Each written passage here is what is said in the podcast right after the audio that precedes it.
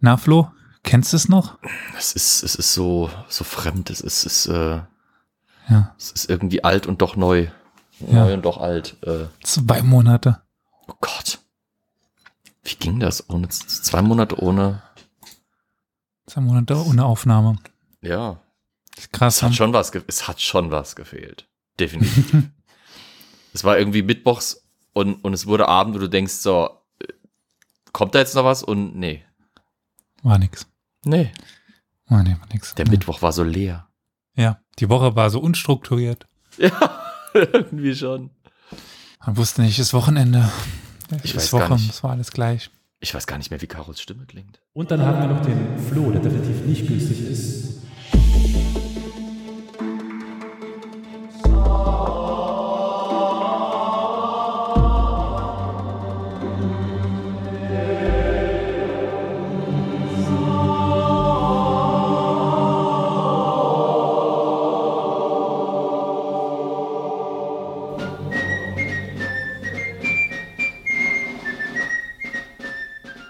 Herzlich willkommen zu einer neuen Folge von Historia Universalis, dem aus dem Urlaub zurückgekehrten Geschichtspodcast, bei dem wir gleich die meisten entschuldigen können, weil sie krank sind.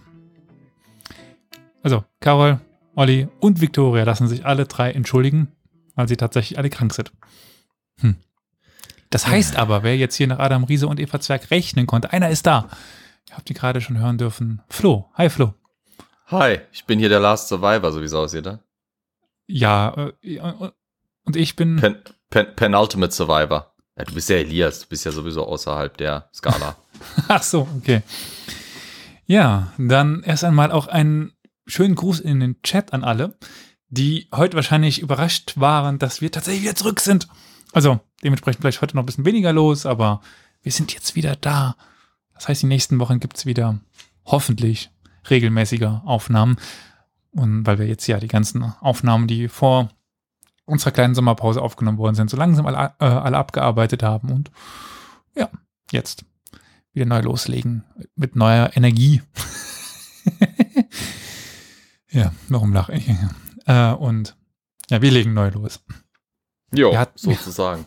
Das Energie, das äh, streichen wir. Ja. Ja, War, es war ein Urlaub mit wenig Urlaub, ne? mein, mein Urlaub war super. Der war. Ja, cool. Aber ich bin schon wieder aus dem Urlaub zurück. Die Ich gerade aus dem wievielten, wie viel Urlaube hast du jetzt zwischendrin gehabt? Wo warst du überall? während seit der Aufnahmepause einen. Ja. Einen. Ja. Eine Woche Kroatien. Hm. Naja, gut. Ich war eine Woche in Berlin. Das Ja, habe ich ja im, im Discord mit den Leuten geteilt und habe Werbung für die Festung Spandau gemacht, um dann festzustellen, dass wir tatsächlich auch einen Zuhörer im, im Discord-Channel haben, der selbst Spandau heißt. Hm. Naja, egal. Aber ich bin dann nächsten Monat nochmal kurz weg. Da müsst ihr, je nachdem, müsst ihr mir irgendjemand von euch beibringen zu streamen. Was für ein Luxus, ey. Was für ein Luxusleben der Mann führt. Ja, dabei dafür muss ich auch viel arbeiten. Gut, wie dem auch immer sei, bedanken wir uns bei Hedy85 für das Abo und für mehr Steppenreiter. Ich habe Flo heute nur bekommen, weil ich ihm versprochen habe, dass Steppenreiter nicht Thema sind. Aber vielen, vielen Dank. Äh, hast du dich umbenannt? Abonnierst schon fünf Monate? Äh, wer, wer bist du? also, Who the hell are you? ich war nicht die letzten fünf Monate im Koma und habe vergessen. Du hast dich umbenannt, oder? Oder Flo, den Namen, den hatten wir noch nicht, oder? Welchen? Hedy 85. Doch, könnte sein. Hör mal, meinst du, ich kann mir alle Namen, ich weiß doch nicht mal selbst, wie ich heiße, weißt du? Ich gehe von der Arbeit mit meinem Namensschild heim, damit ich, wenn ich zu Hause bin, weiß, wer ich bin. Da fragst du mich, wie die Leute alle heißen. Okay, gut, ich kann mir auch keine Namen merken. Ich kann mir mit, ich kann mit Oh. Namen und Daten nichts anfangen, deswegen studiere ich Geschichte. Er hört uns tatsächlich nur äh, im Podcast, dann ist auch gleich wieder weg. Das ist aber cool. Vielen, vielen Dank. Ich war schon ver- verwundert, schon fünften Monat in Folge und äh, normalerweise nie bei den Aufnahmen bei. Also vielen, vielen Dank dafür. Normalerweise sind wir- Zuhörer. Ja, normalerweise sind wir hier auch mit, äh, mit Facecam, aber heute so zum Beginn lassen Flo es nicht noch so ein bisschen lockerer angehen. Wir wollten euch nicht direkt wieder schocken. Mhm, Ja, wenn wir jetzt unsere aschgrauen Gesichter und eingefallenen Wangen sehen würde. Hast du Arschgrau oder Aschgrau gesagt? Aschgrau. Achso, okay. Also bei, bei mir vielleicht aschgrau, bei dir arschgrau. Nein, was? ja. Gut. Dann vielleicht reden wir mal darüber, was wir heute eigentlich machen wollen. Ja, Nee, die Bärte sind übrigens tatsächlich relativ kurz bei mir. Also zumindest. Also ich weiß nicht. bei mir nicht. Bei mir wächst er. Also du, du hast den Urlaubsbart. Ich habe ihn nicht. Jein, äh, ich hab, ich hab halt äh, Schnauzer und, und Kinnbart und, und den Rest kurz geschoren, also so Stoppel drumherum, was weiß ich. Werdet ihr ja dann sehen. Ich ist nichts allzu Besonderes. Je mehr von meinem Gesicht verdeckt ist, desto besser. Ich war ja äh, viel Schnorcheln mit so einer ganz Gesichtsmaske und da wird's undicht, das wenn der? Bart lang ist. Achso, Nee, in Kroatien. In der, in der Adria. Gut. Aber was wir heute machen wollten, ja, nach, wir hatten eigentlich was ganz anderes ge geplant. Es wird auch noch mal kommen. Das hängt mit der 150. Folge zusammen und mittlerweile fast, wir, sind, wir werden jetzt irgendwann fünf Jahre alt, je nachdem, welches Datum man da nimmt. Und egal, da kommt noch etwas. Äh, aber da jetzt Olli und Carol beide krank sind, äh, ja, dürfen wir jetzt erstmal Flo danken. Und wir schauen uns einen Film an. Das haben wir jetzt relativ spontan Ja. entschieden. Einen, Ich wollte was Leichtes. er wollte was Leichtes und hat einen Film bekommen. Ja. Ja. Ist nur eine Stunde 40. Also, wenn wir jetzt starten, kommen wir vielleicht nur noch durch. Dunkirk. Dunkirk Ja. 2000, hier, wann ist 17. Dunk 17. Ich wollte 17 sagen, war aber unsicher, ob es noch doch 18 schon war. Der äh, viel umjubelte Film von Christopher Nolan, für den er extrem viel, also 2017 wurde Dunkirk als Film des Jahres gehandelt und wurde über den grünen Klee gelobt und war halt der Kriegsfilm des Jahres, was irgendwie spannend war, weil war nicht gleichzeitig, war, wann waren äh, Äh, zw- 1917 meinst du? 1917 war auch nämlich, glaube ich, noch, gell? weiß ich auch, selbes gerade Jahr? nach. Äh, nee, es war 2019. Ah, der war 2019. Okay, Oder? gut, dann hatte Dunkirk Glück. Ich weiß Ja, es und ich in nicht europäischen. Kinos, also er kam in den amerikanischen Kinos im Dezember 2019 und in den europäischen im Januar 2020. Ah, okay. Okay. okay. Dementsprechend, ja. Naja, jedenfalls äh, Dunkirk über den grünen Klee gelobt. Gut, okay, da, da werde ich schon wertend, aber auf jeden Fall einer der Filme des Jahres 2017 und einer auch der eine der ersten modernen Adaptionen äh, äh, dieses Themas Dünkirchen, Schlacht um Dünkirchen und äh, Evakuierungsaktion von Dünkirchen. Genau. Also, Zweiter Weltkrieg, richtig? Ja, 1940 Mai Mai oder 1940. doch Mai, ja, genau. Ja, ja, Mai. Äh, da hatten die Deutschen ja mehr oder weniger, oder das Deutsche Reich hatte Frankreich überrannt. Ja, noch nicht. Also Ja, den Im. Mai 1940, äh, also ich meine, die meisten kennen ja so die grundlegende Situation. Zweiter Weltkrieg bricht aus, die Deutschen überfallen Polen. Im Westen passiert erstmal nicht viel. Äh, was viele vergessen, ist, die Franzosen versuchen, Teile des Saarlandes zu besetzen, um die Siegfriedlinie auszutesten. Das funktioniert aber nicht. Sie ziehen sich wieder zurück Doch, und dann es kommt irgendwann. Ja, es funktioniert. Sie testen die Siegfriedlinie aus, aber sie ziehen sich wieder zurück, weil es ihnen nicht geheuer ist. Mhm. Ähm, sie hätten die Chance gehabt, den Zweiten Weltkrieg da zu beenden, haben es nicht getan. Die Briten und Franzosen massieren, und nein, wir reden hier nicht von irgendwie bisschen äh, Schulternklopfen, sondern sie äh, ziehen gewaltige Truppenverbände zusammen, insbesondere in Nordfrankreich und äh, eben südwestlich von Belgien, um dort die weiche Flanke Frankreichs zu schützen, weil der Rest Frankreichs ist ja theoretisch durch die Maginot-Linie geschützt und eine Lücke wird gelassen, das ist äh, der Wald der Ardennen.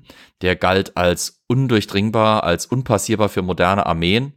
Die Deutschen schaffen es trotzdem. Sie überfallen natürlich auf dem Weg, äh, nachdem sie erstmal Polen, äh, Dänemark und Norwegen überrumpelt haben und überrollt haben auch die unabhängigen und neutralen Benelux-Staaten und schaffen es dann durch ihre ziemlich effektiven, aber waghalsig operierenden Panzerverbände durch die Ardennen vorzustoßen und schneiden die sogenannte British Expeditionary Force, die BEF, und große französische Truppenverbände in Nordfrankreich eben ab, die sich dann nach einer Weile auf Befehl von Lord Gort, das war der Befehlshaber der Briten, der BEF, nach der Küste zurückziehen, insbesondere eben auch nach Dünkirchen, um dort irgendwie eine Chance zu haben, von Großbritannien aus noch versorgt zu werden. Das ist mehr oder weniger dann die Ausgangslage des Filmes, den wir dann Ja. gleich uns anschauen werden. Wir werden ab und zu mal Timesteps durchgeben, so dass ihr, wenn ihr wollt, mitschauen könnt, wenn ihr den Film habt. Ich glaube, also er ist auf jeden Fall auf Netflix, auf Amazon Prime, Ja. weiß ich gerade nicht. Äh, bezahlbar, glaube ich. Äh, ich glaube, auf Amazon ist er, dann ist er nicht kostenlos. Ist er nicht kostenlos? Nee, genau, 3,99 Euro zum Leihen kostet er da. Ah, was man noch zur Vorsituation sagen muss, die Deutschen ziehen um Dünkirchen einen Belagerungsring, einen regelrechten Kessel.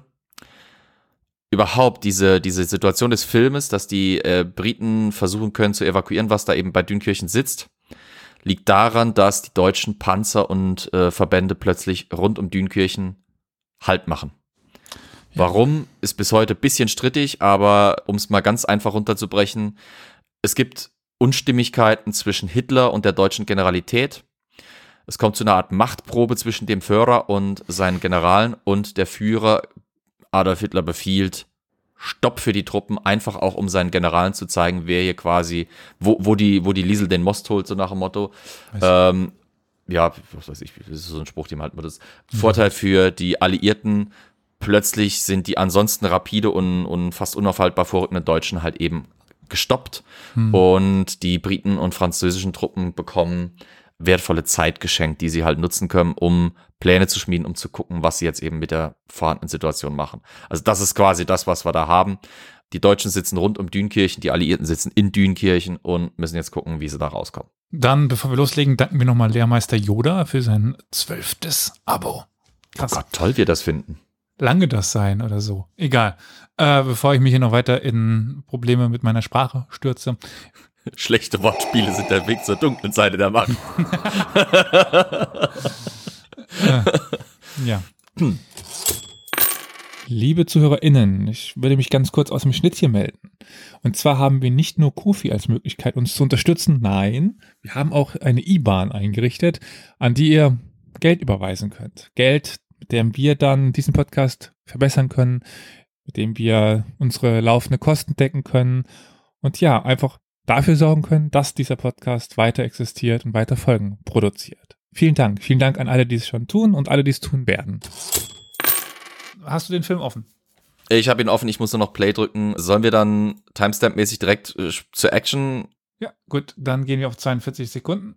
Wir sehen hier eine typisch nordfranzösische Stadt, würde ich sagen. Irgendwas so da in der Region. Ja, Dünkirchen halt. Ja, das weiß ich ja jetzt noch nicht.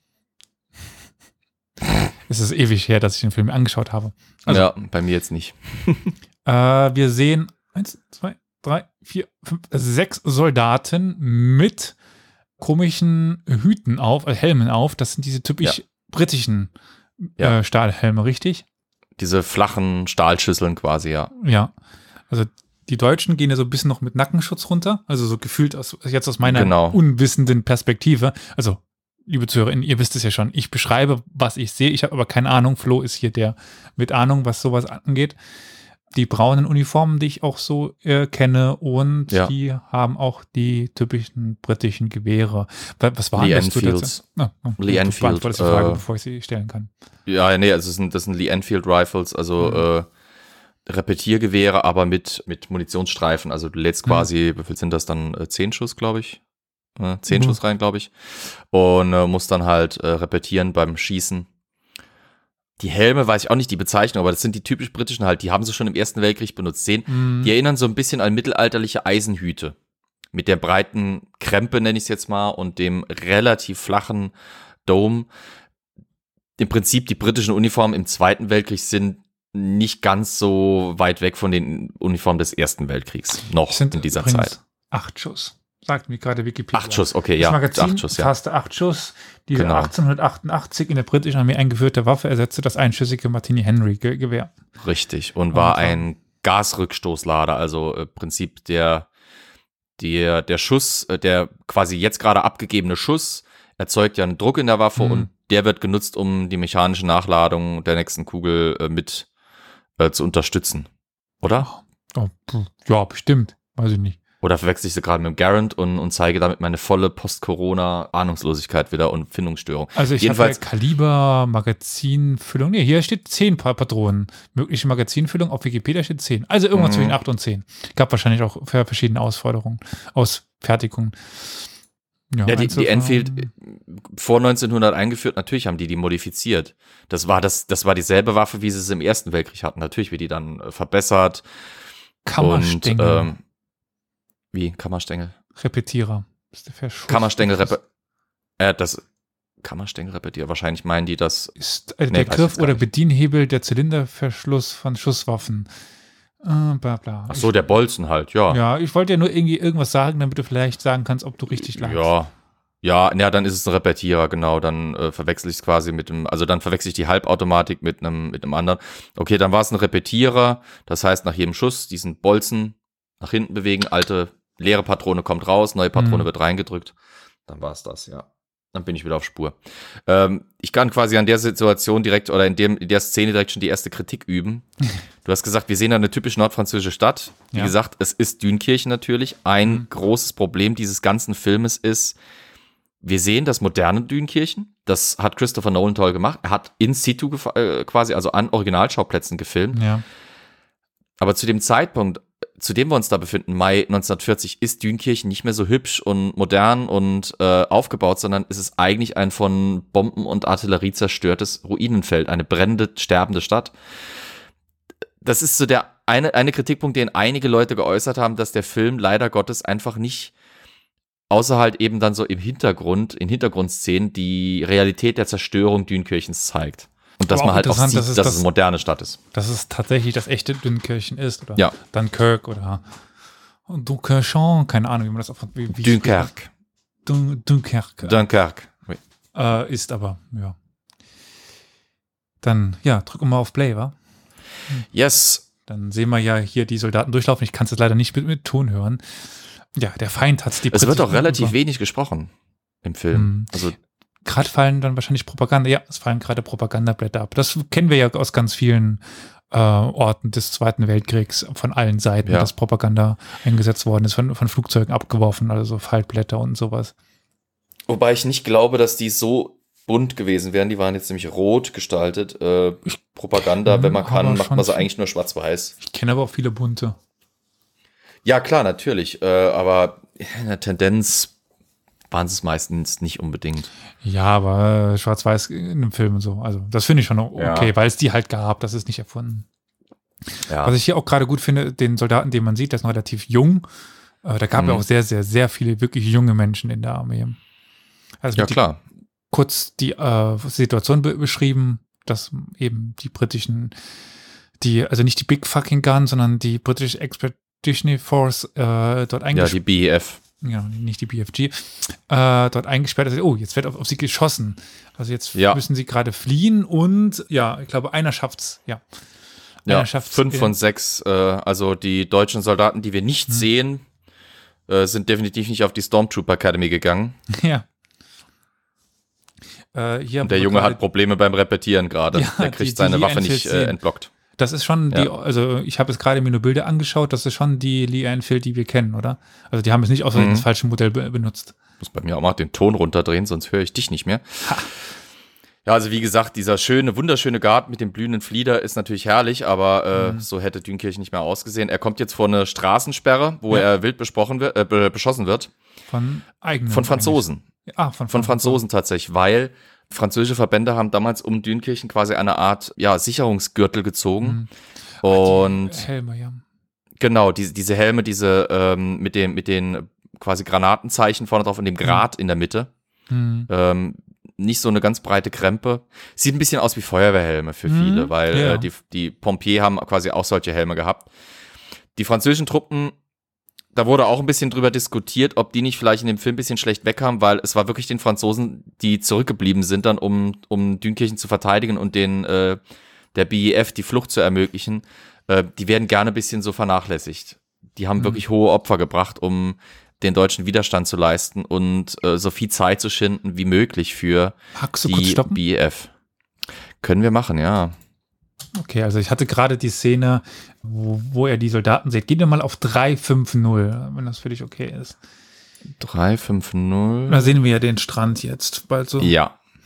Gut, sorry, jetzt weiter. Wollen wir gemeinsam stoppen. Hm, ja, ein, auch da könnte ich wieder Kritik. Ja, ja, mach. Deswegen sind wir doch da. Dieser, dieser Strand ist sehr ordentlich. Auch wieder ein Faktor. Christopher Nolan hat sich die Prämisse gesetzt für diesen Film.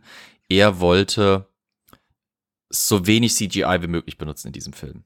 Also so wenig Find Computer, nicht wie so es geht. schlecht an sich. Ja, ja, leider Gottes hat es ihm an vielen Stellen des Films, finde ich, ein bisschen die Suppe versalzen. Er hätte zum Beispiel nutzen, auf dem Strand von Dünkirchen, zu dem Zeitpunkt, wo wir uns befinden, im Mai 1940, waren fast eine halbe Million Soldaten versammelt. Hm. und etliche tausend Stücke Material. Auf dem ist, ich habe ich hab hier tatsächlich, äh, bevor wir äh, äh, angefangen haben, habe ich schon ein Geschichtsbuch mir rausgesucht, nochmal über den Zweiten Weltkrieg, wo Fotos drin waren. Da ist zum Beispiel auch ein Foto vom Strand von Dünkirchen. Der ist be- übersät, fast schon bedeckt regelrecht mit weggeworfenen Tornistern, weggeworfenen Patronengurten, weggeworfenen Gewehren, Helmen etc. Da ist eigentlich kaum ein Stück sauberer Sand zu sehen. Überall stehen Fahrzeuge rum, überall liegt zerschossenes Zeug herum. Der Strand, wie er hier in Dunkirk gezeigt wird, Dunkirk gezeigt wird, ist extrem sauber und es sind viel zu wenige Menschen. Es, da stehen halt Reihen von Soldaten. Ja, diese Ja. Reihen von Soldaten gab es. Die Offiziere haben natürlich versucht, Ordnung aufrechtzuerhalten. Das heißt, es wurde brav wie für den Nummer 10 Bus nach London oder sowas irgendwie äh, in einer Reihe angestanden, um die Evakuierung abzuwarten. Aber über die längste Zeit dieser Evakuierungsaktion sah dieser Strand nicht so pralle sauber aus, wie es da ist. Das Problem ist halt wiederum, wir sehen hier die moderne Strandpromenade von Dünkirchen, so hätte die früher nicht ausgesehen. Und äh, im Zweiten Weltkrieg wären diese Evakuierungen schon mal gar nicht, aber natürlich konnten sie mit praktischen Mitteln relativ schlecht diesen riesigen ganzen Strand äh, so herrichten. Da hätte CGI vielleicht geholfen, aber da hat das halt einfach nicht gewollt. Naja, aber ich meine, wir könnten eine aktuelle Diskussion ein bisschen aufgreifen, wenn man sich jetzt, ich meine, in aller Munde und wir sparen uns mal Mhm. jedes Urteil, aber wenn man jetzt die neue Herr der Ringe-Show sich anschaut, Ja, die ist unglaublich steril an vielen Orten, ja, weil einfach überall CGI ist. Und dann eben zurückgeht auf die ursprüngliche Trilogie, wo jeder Ort mit Leben ge gefüllt war. Also ich, da dachte ich mir, das ist halt auch wieder übers Ziel hinaus geschossen, CGI um jeden Willen. So viele Filme entstehen momentan nur noch im Studio, die überhaupt nicht mehr irgendwo sind. Also an sich finde ich das jetzt erstmal schon mal so aus meiner persönlichen Warte sympathisch, dass Ja, man zumindest absolut. vor Ort aufgenommen hat. Also das möchte ich dem Film jetzt erstmal nicht ankreiden und natürlich wäre das auch ein unglaublicher Kraftakt. Stell dir mal vor, die hätten da tatsächlich eine halbe Million Menschen oder sowas versammelt.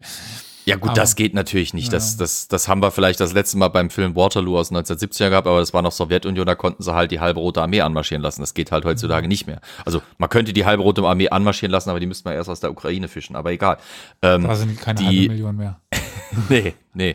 Die Problematik ist halt wirklich, äh, ich, ich finde grundsätzlich klasse, was, was Nolan damit beabsichtigt hat, weil äh, viele der richtigen Klassiker der Kriegsverfilmungen stammen aus Zeiten, wo praktische Effekte und praktische, ja, eben praktische Filmmethoden und Requisiten etc. nötig waren, weil es einfach das CGI noch nicht so in der Form gab Genau. für mich, wie gesagt, hat er halt einfach an den falschen Stellen gespart, da in Anführungsstrichen, und an Mhm. den anderen Stellen wiederum sich zu sehr auf praktische Effekte verlassen und hat damit viel verschenkt. Also es gibt Filme, da sind teilweise, da wird Dünkirchen äh, äh, erwähnt, äh, das sind teilweise nur ganz kurze Sequenzen, die haben aber da mehr rein investiert als dieser ganze Streifen. Das finde ich halt schade. Vom filmischen her, vom ästhetischen, vom künstlerischen her, und das ist ja auch das, wo dieser Film extrem viel abgeräumt hat und viel, viel positive äh, Kritik auch eingesteckt hat. Von da, von der Warte aus super. Vom historischen Standpunkt aus, ja, muss ich leider echt ein bisschen die Mine verziehen. Gut, aber äh, bevor wir die Mine weiter verziehen, drücken wir mal Ja, auf Play auf. drücken wir weiter, ne? Eins, zwei, drei. Yes. damit wir da ungefähr auf derselben Tempo sind. Einfach, jetzt guckt er sich die- diesen Strand an Ja. ähm, und ja, gucken wir mal, was, was noch folgt, aber Der Arme muss dringend aufs Klo. Er wollte ja vorhin schon in der Szene sich mit ein paar Flugblättern irgendwie als Klopapier irgendwo hin begeben und wurde dann von dem Beschuss der Deutschen gehindert. Jetzt fängt er da an, sich an der Düne zu verlustieren und Weil wir äh, seine- ja, Uniform sehen. Wie findest du die denn? Ja. Also ich finde die eigentlich die ganz ist gut gemacht. Ja. Also Ja, ja, diese absolut. Die Unterhose, Uniform diese ist große okay. Unterhose. Ja. Was mir ein bisschen bei seiner Uniform fehlt, ist Identif- Identifikationsmöglichkeiten. Er hat keine äh. Truppenteilabzeichen oder sowas. Rang muss nicht unbedingt sein. Einfache Land, also einfache äh, Soldaten müssen das nicht unbedingt haben, gerade auch nicht auf dem großen Mantel, auf dem Greatcoat. Hm. So, wir sehen, er wurde jetzt wieder beim Kacken gestört, um es krass zu formulieren, um, weil nämlich neben ihm ein Kamerad einen anderen Kameraden am, in dieser Düne verscharren war. Hm. Er ist dann rübergegangen und hilft ihm jetzt ein bisschen zögerlich. Es wird kein Wort gesprochen. Stattdessen kriegt er einen Schluck Wasser. Wahrscheinlich Wasser. Ja, das denken wir schon mal. Also, äh, Ja, wer weiß, was da drin ist. Ich finde es auch schön, die Feldflasche ist auch akkurat mit dem, Kor mit dem echten Korken drin. Also nicht Mhm. irgendwie ein Schraubverschluss und aus Plastik, sondern ein wirklicher echter Korken. Aus Quark. Ja, und da sehen wir auch wieder im Hintergrund hinter den Dünen die moderne modernen Häuser. Häuser. Das ist so Ja. eindeutig und offensichtlich. Das finde ich so Da schade. fehlt noch die Solaranlage. Ja, fast. Ne? Die haben sie vielleicht wegkaschiert, wer weiß. Jetzt äh, stehen die Soldaten gerade halb im, im Wasser, er läuft hinten dran her, also da Ja. stehen so mehrere Kolonnen oder Züge oder wie auch immer, also äh, stehen sie in Reihe und, und Ja, einfache Wartereien. Ja. Und äh, warten darauf, abgeholt zu werden. Man sieht im Hintergrund auch schon äh, Kriegsmarine. Also das sind was Ja. Graues, das werden irgendwelche Kriegsschiffe Zerstörer. sein. Ja. Und er wurde jetzt gerade aus seiner Reihe, aus der, an der er sich jetzt gerade anstellen wollte, verwiesen, weil das die Reihe für Grenadiere war. Also diese Reihen wurden versucht, Einheitenreihen aufzustellen. Im Film kommt das ganz gut rüber. Äh, In der Realität hat es aber nicht so gut funktioniert, wie es hier dargestellt wird. Mhm. An vielen Stellen natürlich. Jetzt sehen wir, wie Verwundete herantransportiert werden. Natürlich, es wurde rund um Dünkirchen gekämpft. Das ist auch sowas. Eigentlich müssten wir die ganze Zeit im Hintergrund Schüsse hören. Fast permanent, weil äh, obwohl die Deutschen nicht weiter vorrückten in den Stellungen, wo sie waren, waren sie nah genug an diesem äh, Security Perimeter Mhm. dran, als dass da ständig Feuer ausgetauscht wurde.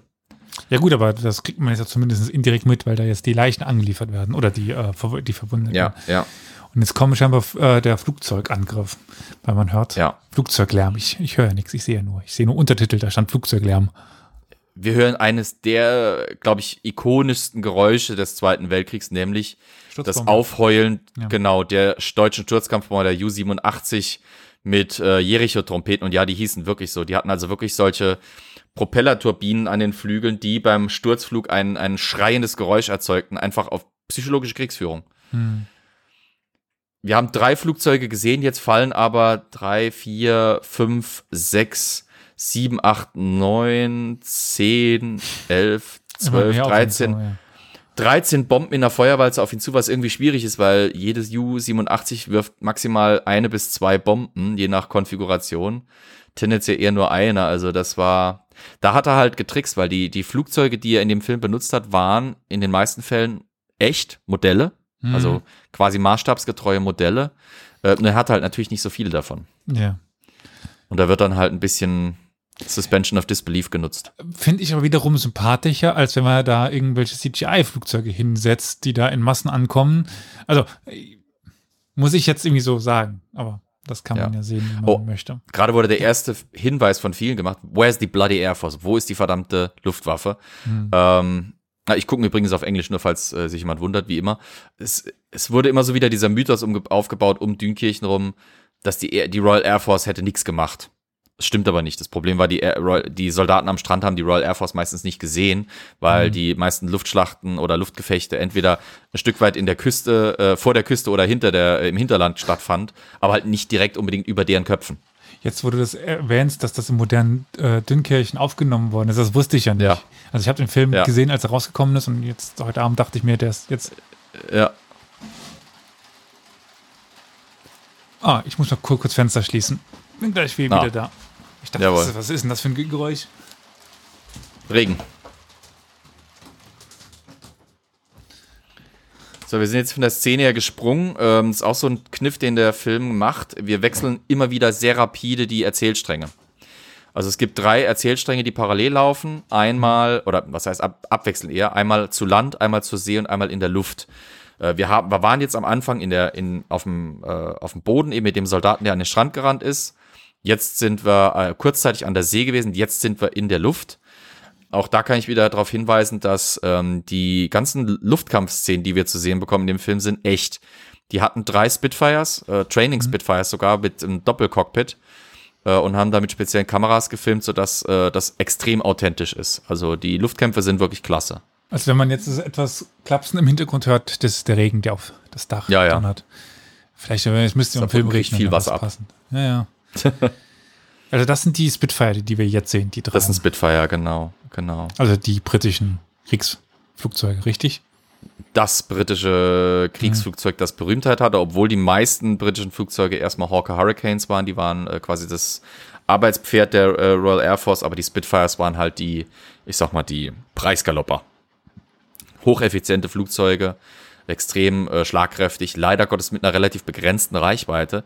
Auch ein Faktor, warum die nicht so viele äh, Luftkämpfe zu sehen bekamen. Die hatten meistens einen Operationszeitraum von maximal einer Stunde über dem Ärmelkanal, bevor ihnen der Sprit ausging. Die Deutschen hatten den Vorteil, die konnten Flugplätze quasi unmittelbar außerhalb von Dünkirchen nutzen.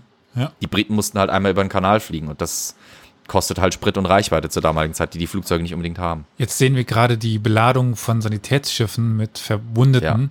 Das finde ich schon geile Shots, muss ich so sagen. Also wie, dass sie das Meer so da erwischt haben, aufs aufgewühlte Meer. Ja, Ich weiß, es, so sollte es nicht nach einem Beschuss aussehen und so weiter, aber ich finde es schon beeindruckend, die, die Bilder. Ich finde es ganz putzig, dass äh, eine der Kritikpunkte, den ex echte Veteranen hatten, dass äh, das Wetter im Film teilweise viel schlechter war als in der Realität. Also äh, teilweise standen die echt bei perfektem Strandwetter am Strand, aber halt in der Situation, dass sie ständig beschossen wurden.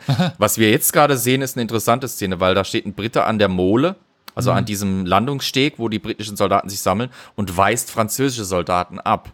Weil ursprünglich, ganz am Anfang, war die Order, es sind britische Schiffe, die kommen zum Evakuieren, also werden nur Briten mitgenommen. Die Franzosen dürfen anfangs nicht mit.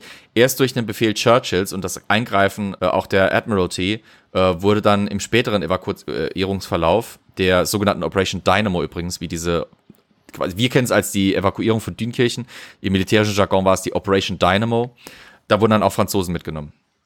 Aber zuerst waren es erstmal nur Briten.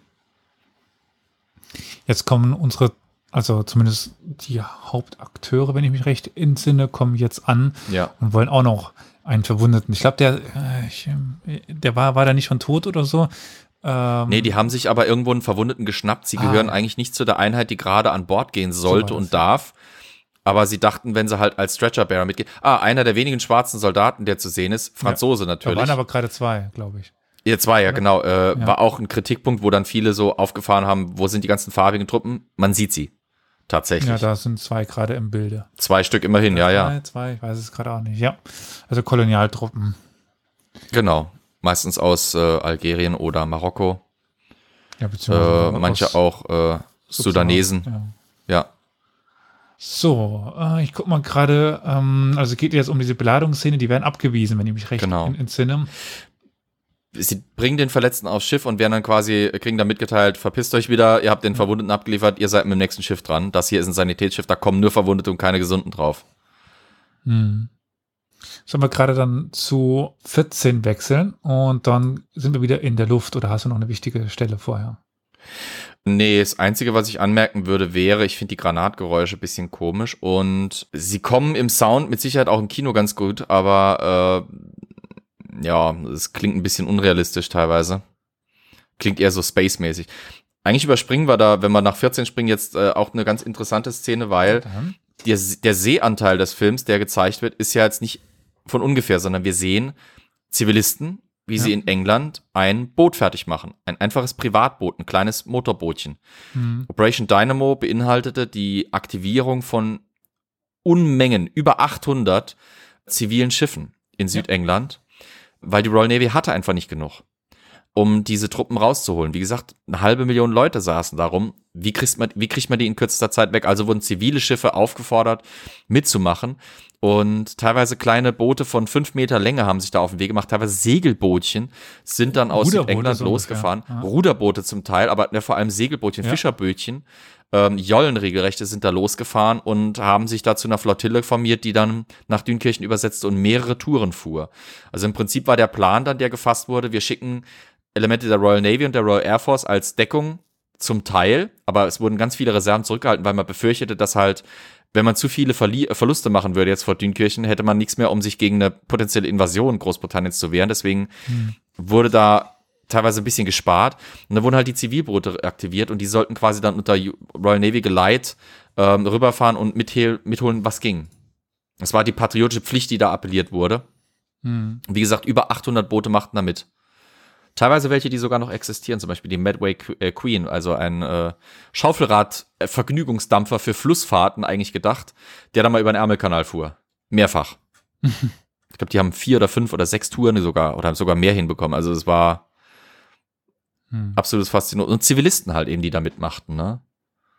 Genau, das sind ja dann unsere zwei weiteren Akteure. Der Genau. ist das Vater und Sohn. Ich bin mir gerade un Äh, unsicher. Vater und Sohn und ein Freund des Sohnes, der mit denen quasi dann äh, sich mitschleicht oder Mhm. einfach mit aufs Boot hüpft, während die ablegen, obwohl er eigentlich zu jung ist, die dann in ihrer der George. ja, Schaluppe, was ist das? Keine Ahnung. Also, Das ist so ein, eine Motorjacht, eine kleine, ein Motorboot halt. was man normalerweise irgendwie so an der Küste fährt, aber jetzt nicht übers hohe Meer. Ja, das ist halt privates Vergnügungsbootchen. Also Ja. eigentlich nicht gedacht dafür, in ein Kriegsgebiet reinzufahren. Unbewaffnetes, hölzernes Bootchen mit einem kleinen Motor dran. Sonst mal wieder in der Luft. Das- Und äh, das war eine Messerschmitt ME 109. also Oder soll es darstellen? Tatsächlich war es ein echtes spanisches Flugzeug, eine, ich glaube, Heinkel 1122 oder sowas in der Richtung. Auf jeden Fall ein, ein echter spanischer Lizenzbau, der May 109, dem sie halt einen Anstrich verpasst haben, der deutsch aussehen sollte, mit einer gelben Schnauze, obwohl die erst nach äh, Dünkirchen gebräuchlich wurde, aber was soll's. Und die äh, wird jetzt der Gegner unserer Spitfires. Aber bevor du äh, da weitermachst, es kam gerade die Frage im Chat, ob auch die Privatboote versenkt worden sind. Oh ja, etliche. Ein Viertel der äh, zivilen Boote, die da mitgemacht haben, wurden versenkt. Von Artillerie, äh, durch äh, Luftangriffe. Durch die Also- Hohe See? Äh, weiß ich jetzt ehrlich gesagt Ja. nicht, aber das Problem war, es gab auch Minenfelder vor Dünkirchen. Das heißt, die mussten auch dadurch manövrieren, mussten eigentlich durch Militärschiffe geleitet werden. Das funktionierte nicht immer so wunderbar. Ähm, wie gesagt, die Luftwaffe hat denen ziemlich zugesetzt, weil du brauchst keine Bomben, um, um ein hölzernes Ruderboot zu versenken. Da kannst du auch mit Maschinengewehr einmal drauf schießen und eine Salve und wenn du Glück hast, dann versenkst du das auch so. Ja, Und die können nichts machen dagegen. da reichen ein paar Löcher. Absolut. So, was wir jetzt hier sehen, ist halt das Problem für viele Soldaten eben da. Sie mussten quasi warten, bis sie dran waren. Manche wollten sich damit nicht abfinden und haben sich dann entweder versucht, unbemerkt auf Boote, auf, auf, auf ablegende Schiffe zu schleichen oder unterhalb der Molen eben abzuwarten, bis sie sich irgendwo reinschleichen konnten und, und durchschlüpfen konnten. Es ist aber auch so aus rein persönlicher Sicht sehr verständlich. Also, Absolut, absolut. wenn ich mich ansatzweise versuche, da reinzudenken, kann ich das sehr gut Ja. nachempfinden. Wäre Absolut. eine schreckliche Vorstellung, dort an diesem Strand zu sitzen. Wobei ich dann auch krass finde, dass man sich auf den Weg macht dorthin.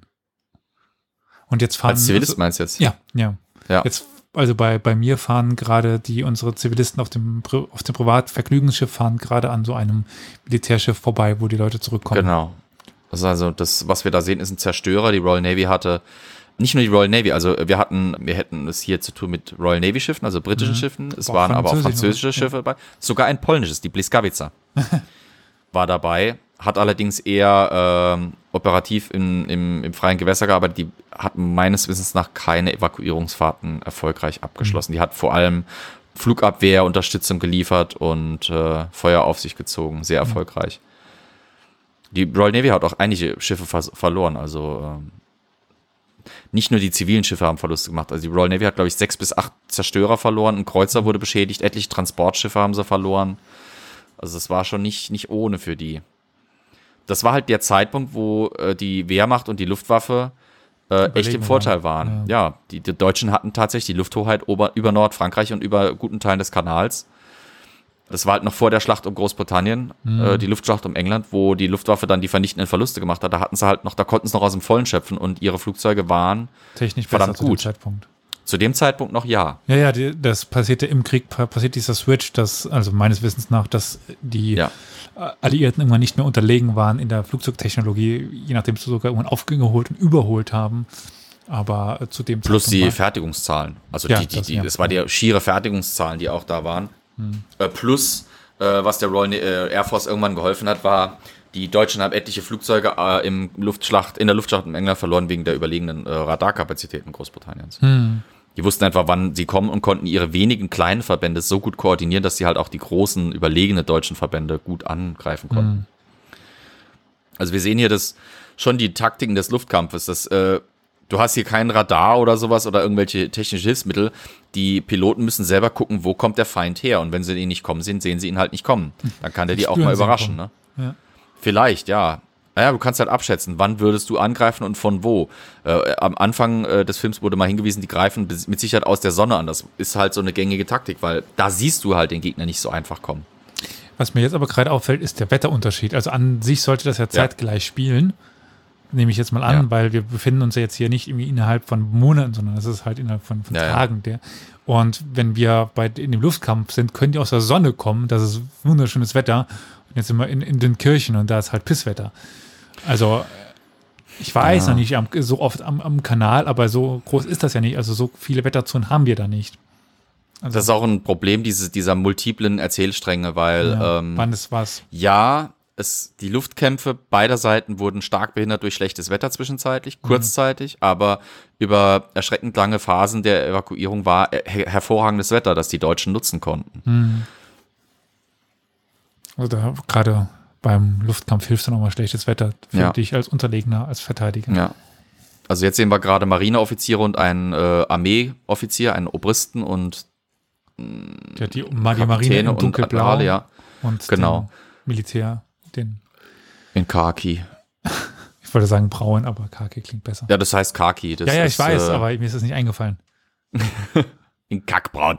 Ähm, da wird halt gerade drüber diskutiert, also die, die Exposition im Film, also die Erklärung, was da jetzt überhaupt abgeht, haben wir häufig in solchen Dialogszenen, wo dann halt auch gesagt wird, warum zum Geier äh, greift die Luftwaffe nicht so stark ein, warum so haben die Deutschen angehalten etc. Es wird dann halt ein bisschen erklärt, dass jetzt quasi äh, die Deutschen angehalten haben, wir wissen es nicht, aber Churchill hat den Befehl gegeben, er will so viele evakuieren, wie es geht.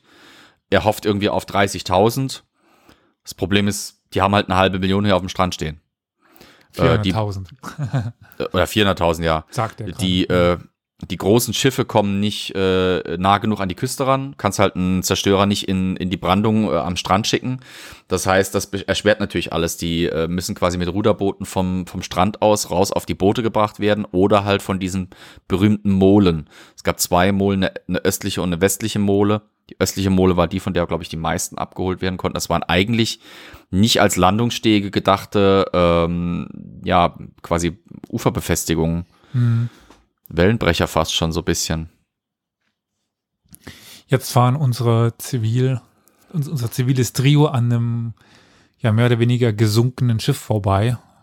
Ein Ja. Militärschiff, wie es aussieht, also Ja. aus, aus Stahl, eben nicht aus Holz.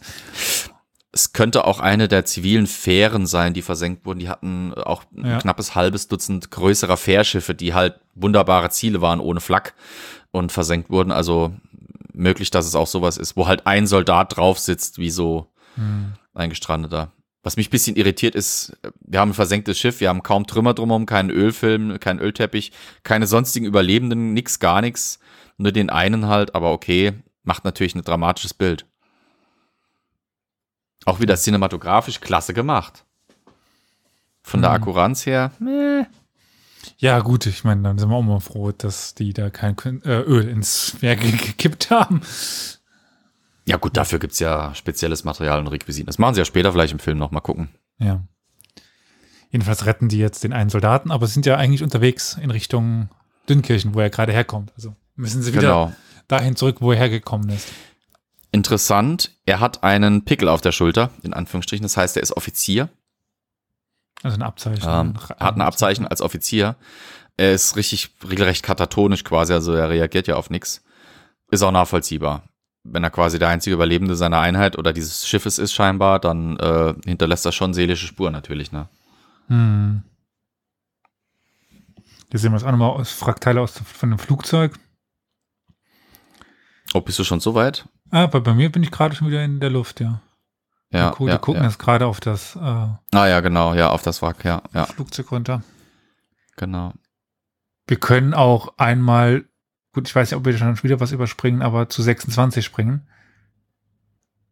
Da haben wir diese eine legendäre. Ja. Also, äh, Da haben wir die 26. Mole, genau, ja. Da ist ja diese lange Mole, wo dann auch wieder der Und wieder die Stukas. Sturzkampfbomber, Stuka, Ja. Angeflogen kommen und äh, das Schiff beschießen. Und halt dieses Sanitätsschiff äh, bombardieren, ja. ja, hier schmeißt der eine Bombe ab. Genau. Ja, das ist auch das. Die hatten unten eine, Ja. eine, eine Wurfvorrichtung, die ausklappte und dann die Bombe losließ. Hm. War halt wirklich für diesen Sturz gehabt. Deswegen heißen die auch so, die kam von hoher Höhe, um äh, Präzision zu haben, dann klingt die Bombe quasi aus und fliegt quasi parallel zum äh, Flugzeugkurs weiter, während das Flugzeug hochzieht. Und im Sturzkampf macht's halt dieses infernalische Geräusch. Ja. Äh, die hatten ihr Maschinengewehr in der Mitte, oder? Das, das, war, das, Äh, das, synchronisierte. Kommt auf die, das Modell an. Es gab welche mit zwei Gewehren in der Schnauze, also mit zwei MGs in der Schnauze. Es gab aber auch welche mit Flügeln, mit Flügelgewehren. Mhm. Ich kann es jetzt nicht gerade sagen, welche Version das da sein soll. Ja. Es gab halt, wie gesagt, alles. Es ist wahrscheinlich je nach Situation das eine oder das andere. Für die Ostfront gab es sogar Dinger mit, mit, äh, mit äh, sogenannten Gunports unter den Flügeln. Also sie haben den 37 mm Kanonen unter die Flügel geschraubt, in der Hoffnung, dass sie damit Panzer aus der Luft bekämpfen könnten. Hat aber nicht so gut funktioniert, wie sie sich ausgemalt hatten. Ja, wir sehen jetzt halt, dass dieses Sanitätsschiff getroffen wurde und sinkt. Was ein Problem ist, wenn es das an der Mole tut, weil das blockiert natürlich dann die Anfahrt für andere Schiffe. Plus es ist ein Sanitätsschiff, das heißt, ein Großteil der Leute an Bord ist überhaupt nicht in der Lage, von Bord zu kommen. Also eigentlich so rein theoretisch nach Hacker Landkrieg und so weiter, Landkriegsrecht, ständen ja Sanitätsschiffe eigentlich unter Schutz, weil das ist ja als solches auch gekennzeichnet, aber Ja, von den Seiten. Von oben kann man natürlich drüber streiten, aber ja, es ist. Es, man könnte jetzt natürlich sagen, ach, das ist, das ist ein wunderbares Mittel, um die bösen Deutschen noch weiter zu verteufeln, die bombardieren Sanitätsschiffe, aber das passiert halt im Krieg. Also, ähm, so lapidar, wie das jetzt von mir klingen mag, aber sowas passiert halt einfach im Krieg. Äh, nur weil du einem Sanitäter fünf rote Kreuze irgendwo hinklatschst, heißt das nicht, dass er nicht trotzdem irgendwie getroffen wird im Eifer des Gefechts. hm, Er sollte nicht, aber es passiert. Was tragisch ist, ist, dass wir vorher auf Szenen gesehen haben, dass Frauen an Bord waren, Krankenschwestern. hm. Ne? Also da kommen nicht nur Soldaten ums Leben. ja gut, Leben ist Leben. Aber jedenfalls haben wir damit jetzt den Worst Case, das, wo er vorher, also der Offizier ge- gewarnt hatte, nämlich, dass jetzt die Mole blockiert ist. Ja. Und damit kommt es quasi die Stunde der kleinen Schiffe, weil die großen kommen jetzt gar nicht mehr rein. Und Doch schon. ja, Also die haben es geschafft, das Schiff abzustoßen, aber es ist natürlich ein schwerer Verlust. Das ist es. ah, okay. Er hat ja zwischen geschroß, äh, geschrien, äh, stoßt sie vom, von der Mole ab. Die darf Mhm. hier nicht sinken. Das haben die auch tatsächlich noch geschafft in dem, in dem Chaos, Mhm. sodass er ein paar Meter von der Mole weggesunken ist. Und wir sehen auch später noch Szenen, wo äh, eben Schiffe an die Mole anlegen. Okay. Das wäre das wäre eine absolute Katastrophe gewesen, wenn die komplett blockiert gewesen wäre. Hm. Also. Ich finde es auch spannend, dass sie das, ähm, das Spritproblem der Flieger äh, thematisieren, indem da halt eben die Diskussion unter den Piloten wegen des Fuel Gauge, also wegen der äh, Tankanzeige ist. Die ist auch quasi narrativ von Bedeutung später noch. So, jetzt sind wir wieder bei den Soldaten, die sich unter der Mole versteckt haben. Der tunkt sich jetzt schnell ein, damit er aussieht wie einer von denen, die sich vom Schiff gerettet haben, damit er eben Sonderbehandlung kriegt. Wieder halt aus menschlicher Ja, Sicht Überlebenswille. ja. Klar, der will halt nicht draufgehen, der will ja weg. Der will Ja. nach Hause. Das haben sie scheinbar auf irgendein Schiff drauf ge- geschafft, oder? Ja. auf so ein kleines Transport. Das ist ein, sieht mir aus wie ein Schnellboot, so ein Ja, so ein Kanonenboot. Schnellboot, ja. das bringt sie raus zu einem Zerstörer, der da liegt. Also Ja. natürlich, die Zerstörer sind auch echt.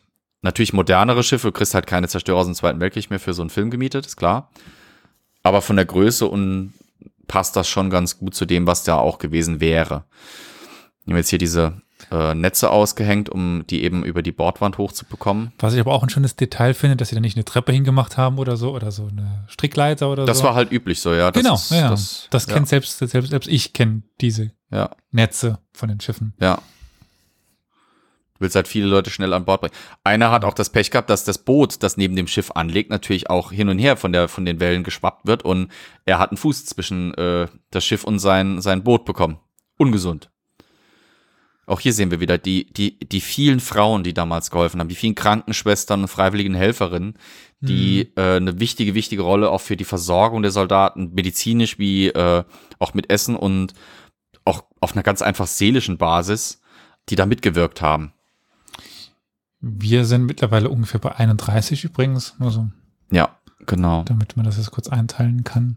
Im Schiffsbauch, sie kriegen Marmeladen, Stullen und Tee. Immerhin sind es Briten natürlich. Muss das ja passen. Ja, und das singen sie Gott selbst. Äh, Queen? King. King, King damals. King inzwischen. Äh, ne, damals auch King und jetzt ja auch wieder. Ja. Sondern wir haben den einen Soldaten, der nicht redet und der irgendwie sich absondert. Das fällt auf.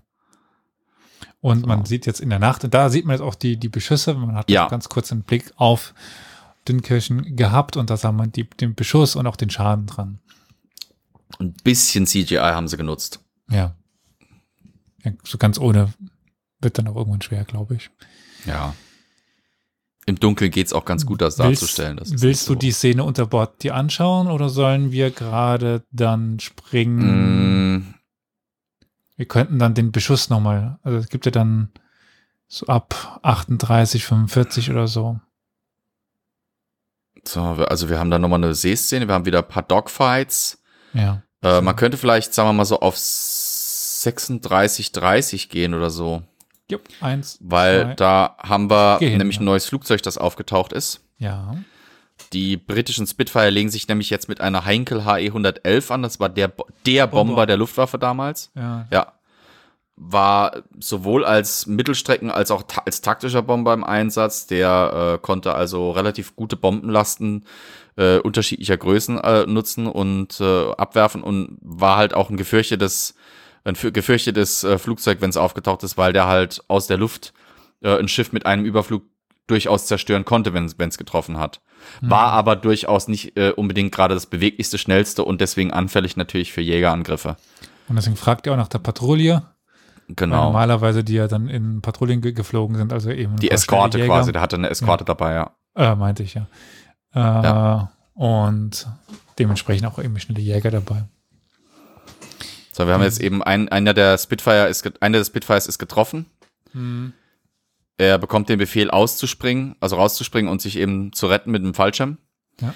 Guckt sich die Situation an, merkt, dass sein Flugzeug in Ordnung ist und entscheidet sich äh, quasi, im Englischen sagt er, I'm ditching. Also er versucht jetzt äh, im Wasser zu landen, ja, zu wassern. Was ist der Unterschied zu, also haben, hatten, also er wollte ja ansonsten mit dem Mhm. Fallschirm rausspringen, oder? Genau, er hätte das Cockpit geöffnet, wäre ausgesprungen und wäre halt mit dem Fallschirm runter. Es ist schon nicht ungefährlich. Ah, wichtige Szene kommt jetzt bei äh, 38 rum.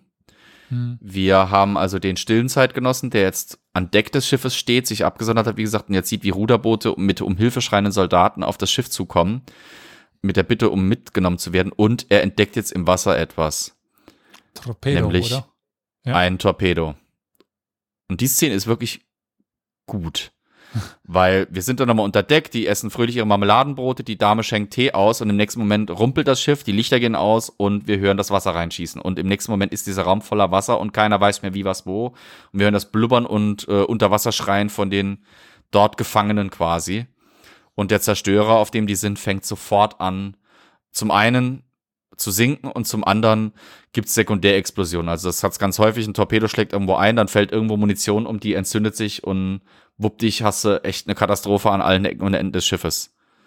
Die Szene finde ich verdammt gut gemacht, weil es halt eben auch wieder kein CGI ist, sondern da wird eine ganze Schiffsrequisite versenkt und es ist extrem überzeugend und finde ich auch den Umständen entsprechend realistisch gemacht Hm.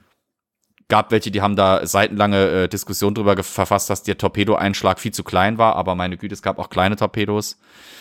Die U-Boote, die deutsche Kriegsmarine hat vor Dünkirchen wirklich äh, reiche Beute eingefahren mit ihren, mit ihren U-Booten, weil ähm, die Royal Navy einfach nicht es hingekriegt hat, zu diesem Zeitpunkt des Krieges effektiv gegen die U-Boote Gegenmaßnahmen zu haben und gleichzeitig die Evakuierung plus Eskorten plus U-Boot-Bekämpfung zu betreiben. Deswegen sind da einige Zerstörer draufgegangen wegen U-Boot-Angriffen. Ich meine, ich finde es auch irgendwann übertrieben, sich, also quasi diesen totalen Realismus, das kann man halt im Kino nicht erzeugen. Und Nee. irgendwann muss man dann halt auch äh, der Machbarkeit und der Finanzierbarkeit und aber auch, ich meine, das ist jetzt nicht ein Film für irgendwen, der sich damit perfekt mit dem Thema auskennt. Das ist ein Film für die Breitenwirkung. Genau. Wir haben jetzt die Szene gesehen, der stille Zeitgenosse hat die äh, eine, eine, eine, eine Luke geöffnet und plötzlich können halt die Leute, die im Inneren gefangen waren und im Dunkeln, sehen jetzt halt Licht und schwimmen dorthin und einige können sich retten, während natürlich eine ganze Menge des Restes äh, im Schiff ertrinkt. Gibt es ja Weil, oft. ja, bittererweise im Körper des Schiffes steigt das Wasser teilweise höher als außerhalb. Also es kann euch passieren, es kann, also nicht euch passieren, aber es kann einem passieren, dass ein Schiff am Sinken ist und über der Wasserlinie außerhalb des Schiffes sind im Schiff schon Räume am Fluten, wegen der, der Sogwirkung austretender Luft und der inneren Struktur des Schiffes. Und damit ist das Schiff gesunken. Also Damit ist das Schiff weg, ja. Und das ist also, also das Sanitätsschiff ist schon gesunken, wo sie drauf wollten, wo sie nicht drauf Ja. gekommen sind. Und jetzt ist das zweite Schiff halt auch noch weg. Ja. Ja, hatten, haben nicht so Ähm, wir könnten zu 44, 30 springen oder 44. Ja, bin da. Ähm, das ist also quasi die Rettungsszene. Wir waren jetzt kurz nochmal auf hoher See z- Hm. am Tag. Das ist halt das, was so ein bisschen diesen Film für mich schwierig macht. Äh, diese ständigen Ze- Sprünge in ja. der Chronologie. Zeit mit Ähm, oder zu ver verstehen, ja. Ja, jetzt sehen wir nämlich unseren Kameraden, der gerettet wurde, als Offizier auf einem Boot, wo er die Entscheidung nämlich nachts gefällt hat. Die Leute haben Rettungswesten, die Boote sind voll, die sollen äh, im Wasser bleiben, sollen sich über schonen, sollen sich da äh, ihre Energien einteilen. Sie fahren mit den Booten zurück und kommen später nochmal und holen sie rein. Also relativ kühle Typ, und berechnende Entscheidung. Das ist der Typ, den sie später aus dem Wasser fischen, oder wie? Genau. Ja? Das ist Oh. das, wo dieser Film halt Kritik bekommen hat. Die Chronologie ist echt ein bisschen Ja. äh, mit diesen Erzählsträngen. Interessant. Das hätte ich jetzt nicht so verstanden. Ja, so, so ging es auch vielen Zuschauern. Das war Mhm. also von der cinematografischen Seite war das einer der, oder, oder von der narrativen Seite war das einer der großen Kritikpunkte, diese ständigen Wechsel. Das Mhm. ist natürlich super artsy und so weiter, aber einfach teilweise schwierig zu, zu folgen, wenn man auch nicht ganz rafft, was da abgeht. Stimmt, ja. Ja, und im nächsten Moment springen wir halt wieder in den Tag Also die auf Zukunft das zivile Boot, das ihn gerettet Szene, hat. Sozusagen, ja. Ja. Und er will halt nicht zurück. Er hat die Hölle in Dünkirchen erlebt. Er hat die Versenkung seines Schiffes er und überlebt.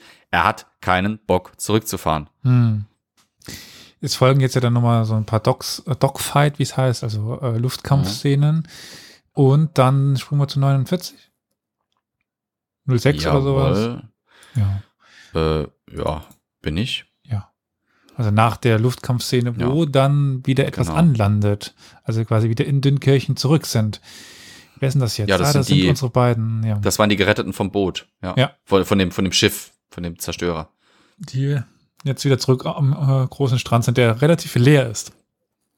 Ja. Äh, viel zu leer. Ja. Da stehen jetzt so ein paar Gruppen rum, im Hintergrund qualmt es ein bisschen. Ja. Ich weiß es, man hat jetzt ja leider keine Datumsanzeige oder so, das finde ich ganz interessant. Äh, quasi, ob sie schon fast am Ende der ähm, Operation sind oder ob es noch mittendrin ist. Also wie viele wären denn noch da, so theoretisch? Das ist mit Sicherheit auch die Absicht des Films, äh, dass Mhm. das ein bisschen schleierhaft gehalten wird, weil ähm, äh, natürlich, die haben extrem viele Leute äh, von, von den Stränden abgeholt und gerettet, aber ja, also ich könnte dir jetzt so aus der Beobachtung der Szene nicht hundertprozentig sagen, welcher Tag das jetzt sein soll, auch wegen dem Wetter und der Mhm. Dünung und alles. Nolan hat kommentiert, dass er das mit der schlechten Wetterlage, auch wenn er wusste, dass das nicht ganz realistisch ist, drinne gelassen hat, einfach nochmal um die Dramatik zu unterstreichen, dass Mhm. äh, unter welchen widrigen Umständen auch diese Zivilbootchen sich da dann eben in diese Situation gewagt haben. Ne? Ja, und ich glaube, da die noch nicht so wirklich ge gezeigt worden sind, befinden wir uns relativ am Anfang eigentlich. Äh, ja, eigentlich noch, ja. Genau, und dementsprechend ist der Strand verdammt leer. Aber wieder voll Ja. cool, dieser Effekt dieses, dieses Schaums, des Ja, Wasserschaums. Ich bin jetzt gerade, wo jemand in Richtung Wasser läuft. ja, das ist die Verzweiflung äh, Mhm. eines Soldaten, der einfach keine Bock mehr hat zu warten und der jetzt irgendwie anfängt da zu schwimmen. Er weiß, dass er es nicht schafft, aber das ist wie bei Band of Brothers zum Beispiel, äh, als sie vor Bastogne liegen, diese eine Szene, wo äh, Sergeant Lipton einen Soldaten findet, der mit bloßen Händen und völlig aufgerissenen Fingern sein, sein Schützenloch graben will. So, Ja. so eine ähnliche Situation psychischen Zusammenbruchs ist das, wenn da so ein Soldat den Helm wegschmeißt und einfach ins Wasser reingeht.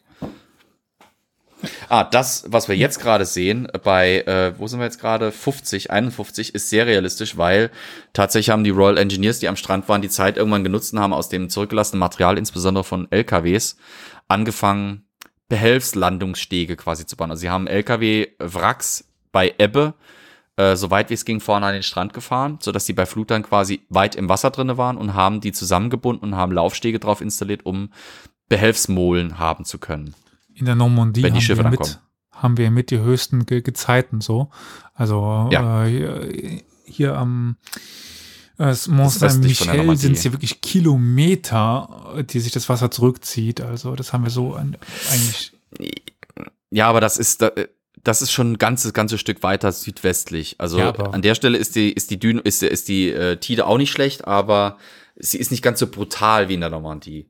Sie war berechenbarer und das war auch ein ganz wichtiger Teil des alliierten Planes, die, die äh, Ebbe und Flut äh, Abstände waren überschaubar. Drei Wie- bis sechs Stunden, glaube ich. Ja, ja, aber wir, wir sprechen schon von 50, 100 Metern, wo sich das Wasser zurückzieht. Ja, der Strand war halt extrem flach. Ist Ja. auch heute noch ein super Urlaubsstrand, deswegen Dünkirchen ist eine Reise wert. Heute noch. Ja, bei schönem Wetter. Wenn man Sandstrand mag. Absolut. Ein Riesensandstrand. Hm. Kann halt ein bisschen. Also äh, mal äh, größer, mal kleiner. Das meinte ich. Ja, genau. so, unsere Protagonisten schließen sich gerade einer Soldatengruppe an, die äh, spontan, aber sehr entschlossen auf ein gestrandetes Fischerboot, das abseits am Strand liegt, zuläuft. Hm. Und der gerettete Soldat auf dem Schiff, der ähm, hat den einen Jungen, der mit auf dem Boot war, äh, in seiner Rage, äh, dass er das Schiff umdrehen wollte, leider Gottes die Treppe runtergestürzt und er hat sich den Kopf angeschlagen. Das ist so ein bisschen das zivile Drama dieser Story. Ähm, dass wir dann jetzt diesen verwundeten Jungen auf dem Schiff haben, der eine Kopfwunde hat und anfängt hier über ja, Erlebnisse zu reden. Also ich glaube bei 54, 40 oder so rum äh, endet dann der nächste Luftkampf. Ich glaube, die können wir jetzt so ein bisschen überspringen, oder? Ja, die Luftkämpfe können wir überspringen. Ist weil meistens das, dasselbe. Äh, ich glaube 55, 18 könnte man nochmal, weil da haben wir diese Unterhaltung der Offiziere. Oder nee, 55, so rum, ja, 55. ja, ja, bin ich ungefähr, ja. Genau. Ähm, wir haben also den Colonel, diesen Offizier, diesen, der, den wir immer wieder gesehen haben, der jetzt auf den Marineoffizier, wie heißt der nochmal, von Kenneth Branagh gespielt, zuläuft ähm, und mit dem Diskussion anfängt, wo zum Geier die, die, die, die Marineschiffe sind. Wo sind, wo sind die Schiffe der Royal Navy? Und ihm wird halt jetzt gerade erklärt, dass nur ein Zerstörer geschickt wird und äh, dass die anderen Zerstörer zurückgehalten werden. Und äh, dass der Grund dafür halt eben die Angst vor massiven Verlusten und B vor der mangelnden Defensive für eine Invasion Großbritanniens eben da wäre. Das ist Commander Bolton. Commander Bolton. Äh, ich glaube, der Charakter von, von Kenneth Branagh ist fiktional. Der soll so ein bisschen die, ähm, ich sag mal, die Entscheidungsstrukturen der Royal Navy, der Admiralität äh, widerspiegeln. Ähm, einer der wichtigsten Architekten der äh, Rettungsaktion war Vice Admiral Ramsey. Nicht zu we- wechseln mit Gordon Ramsay. ähm, der Ich glaube, die, bei die der Gefahr besteht nicht. ja. you fucking donkey, we need to rescue them. Ähm, der halt, ähm, where's the lamb? Navy, ne, egal. Ähm, der hat sich halt bei der Admiralität dafür eingesetzt. Es gab tatsächlich Stimmen, einerseits in der Navy, die gesagt haben, das kann eh nicht funktionieren, wir lassen das. Hm. Und was politisch hinter den Kulissen all dessen, was wir da sehen, passiert ist, ist einerseits Churchill, der sagt, wir retten die. Und andererseits äh, zum Beispiel Lord Halifax, der Außenminister, meine ich, war das, der ähm, meint, in dieser Situation, noch sind wir nicht geschlagen, wenn wir jetzt einen Separatfrieden mit den Deutschen schließen, kommen wir glimpflich davon. Hm. Das war ja sowieso am Anfang so dieser Zweikampf zwischen diesen Genau. zwei Lagern. Ja, und Churchill hat da gesagt, hör mal, wir hatten Verträge mit Hitler, er hat sie alle gebrochen, der hält sich eh nicht dran, das lassen wir mal schön bleiben, wir holen rü- rüber, was geht. Und er hat dann auch gesagt, wir holen auch an Franzosen rüber, was geht. Hm. Weil Churchill war nämlich klar, dass Frankreich fallen muss nach diesen schweren, schweren Verlusten und nach diesen bahnbrechenden Erfolgen der Deutschen.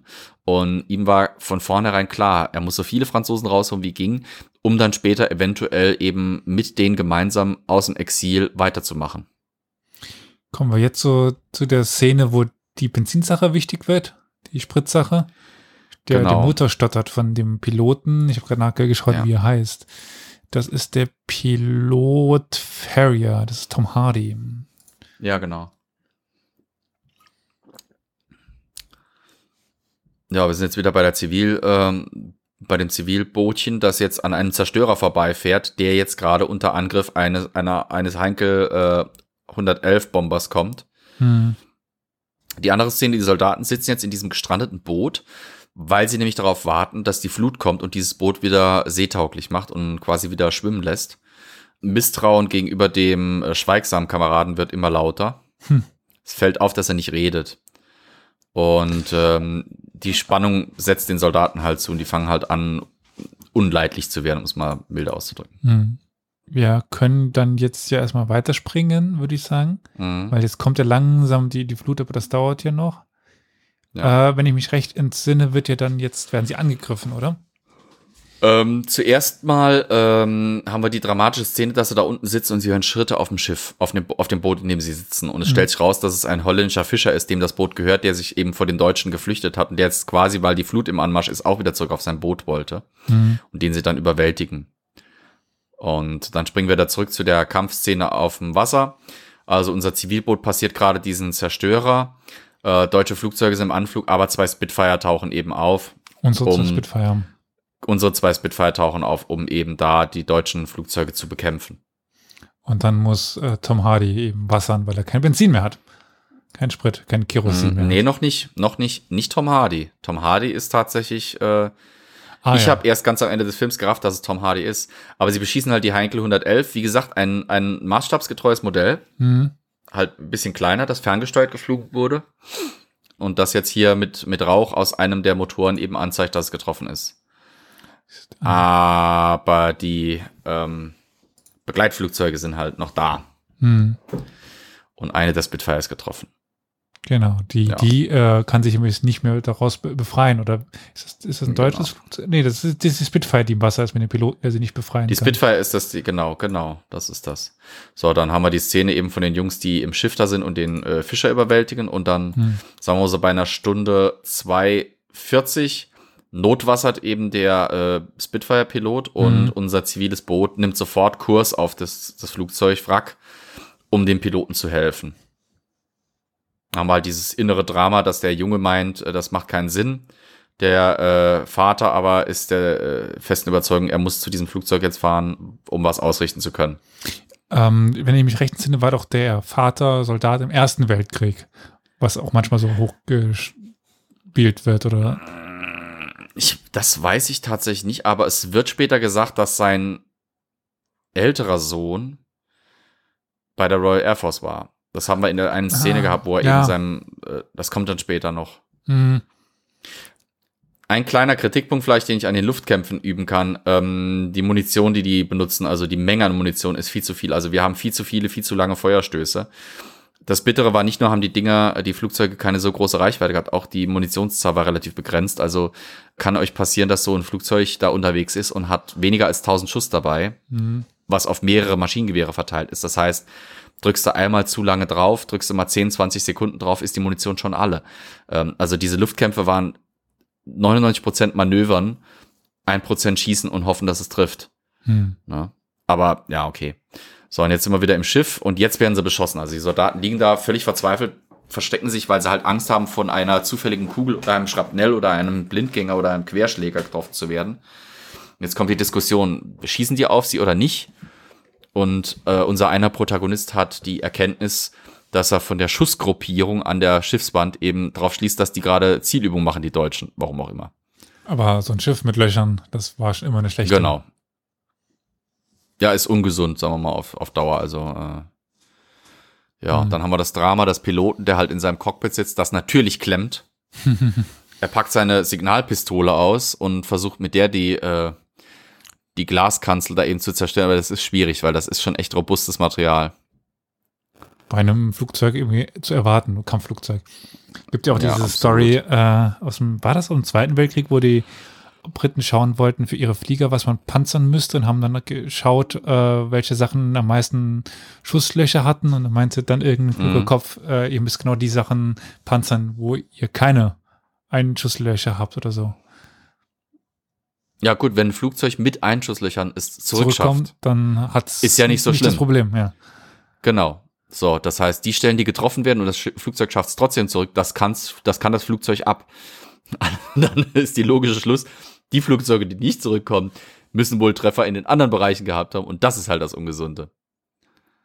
So, jetzt haben wir das Dramatische für die Leute im, in, diesem, in diesem Boot, die da warten, dass A, die Schusslöcher äh, immer mehr werden und B, durch die ersten dringt jetzt Wasser ein, weil die Flut steigt. Mhm. Und sie können aber auch nicht irgendwie jetzt groß aktiv werden, weil A, wird weiterhin auf das Schiff geschossen und keiner will in die Nähe dieser Einschusslöcher gehen. Ja, doch, natürlich, einer weil er schon, nicht aber getroffen der dafür was abbekommen. Ja, einer schon, genau. Und andererseits, ja, äh, wie gesagt, Boot mit Wasser, also Boot gehört normalerweise außerhalb ein, äh, Wasser gehört normalerweise außerhalb eines Bootes. Sonst ist es ein Unterwasserboot, aber Ja. Ja, Oh, oh, also also, Trinkwasser drin. gerne ins Boot, aber Salzwasser außerhalb äh, lieber, das ist gesünder. Sondern sie versuchen halt jetzt, das Schiff irgendwie frei zu äh, wippen. Und jetzt fängt die Diskussion an, die nochmal das Drama steigert, weil der Kapitän dieser Holländer entscheidet oder, oder stimmt zu, sie bekämen das Schiff schneller los, wenn sie Gewicht reduzieren. Und dann fängt die Diskussion an, okay, gut, da muss jemand raus aus dem Boot. Wer geht? Und dann wird unser stiller Zeitgenosse rausgezogen, weil ähm, einer der Soldaten ist der Überzeugung, dass er ein deutscher Spion sein muss, weil er nicht, nicht spricht. Hm.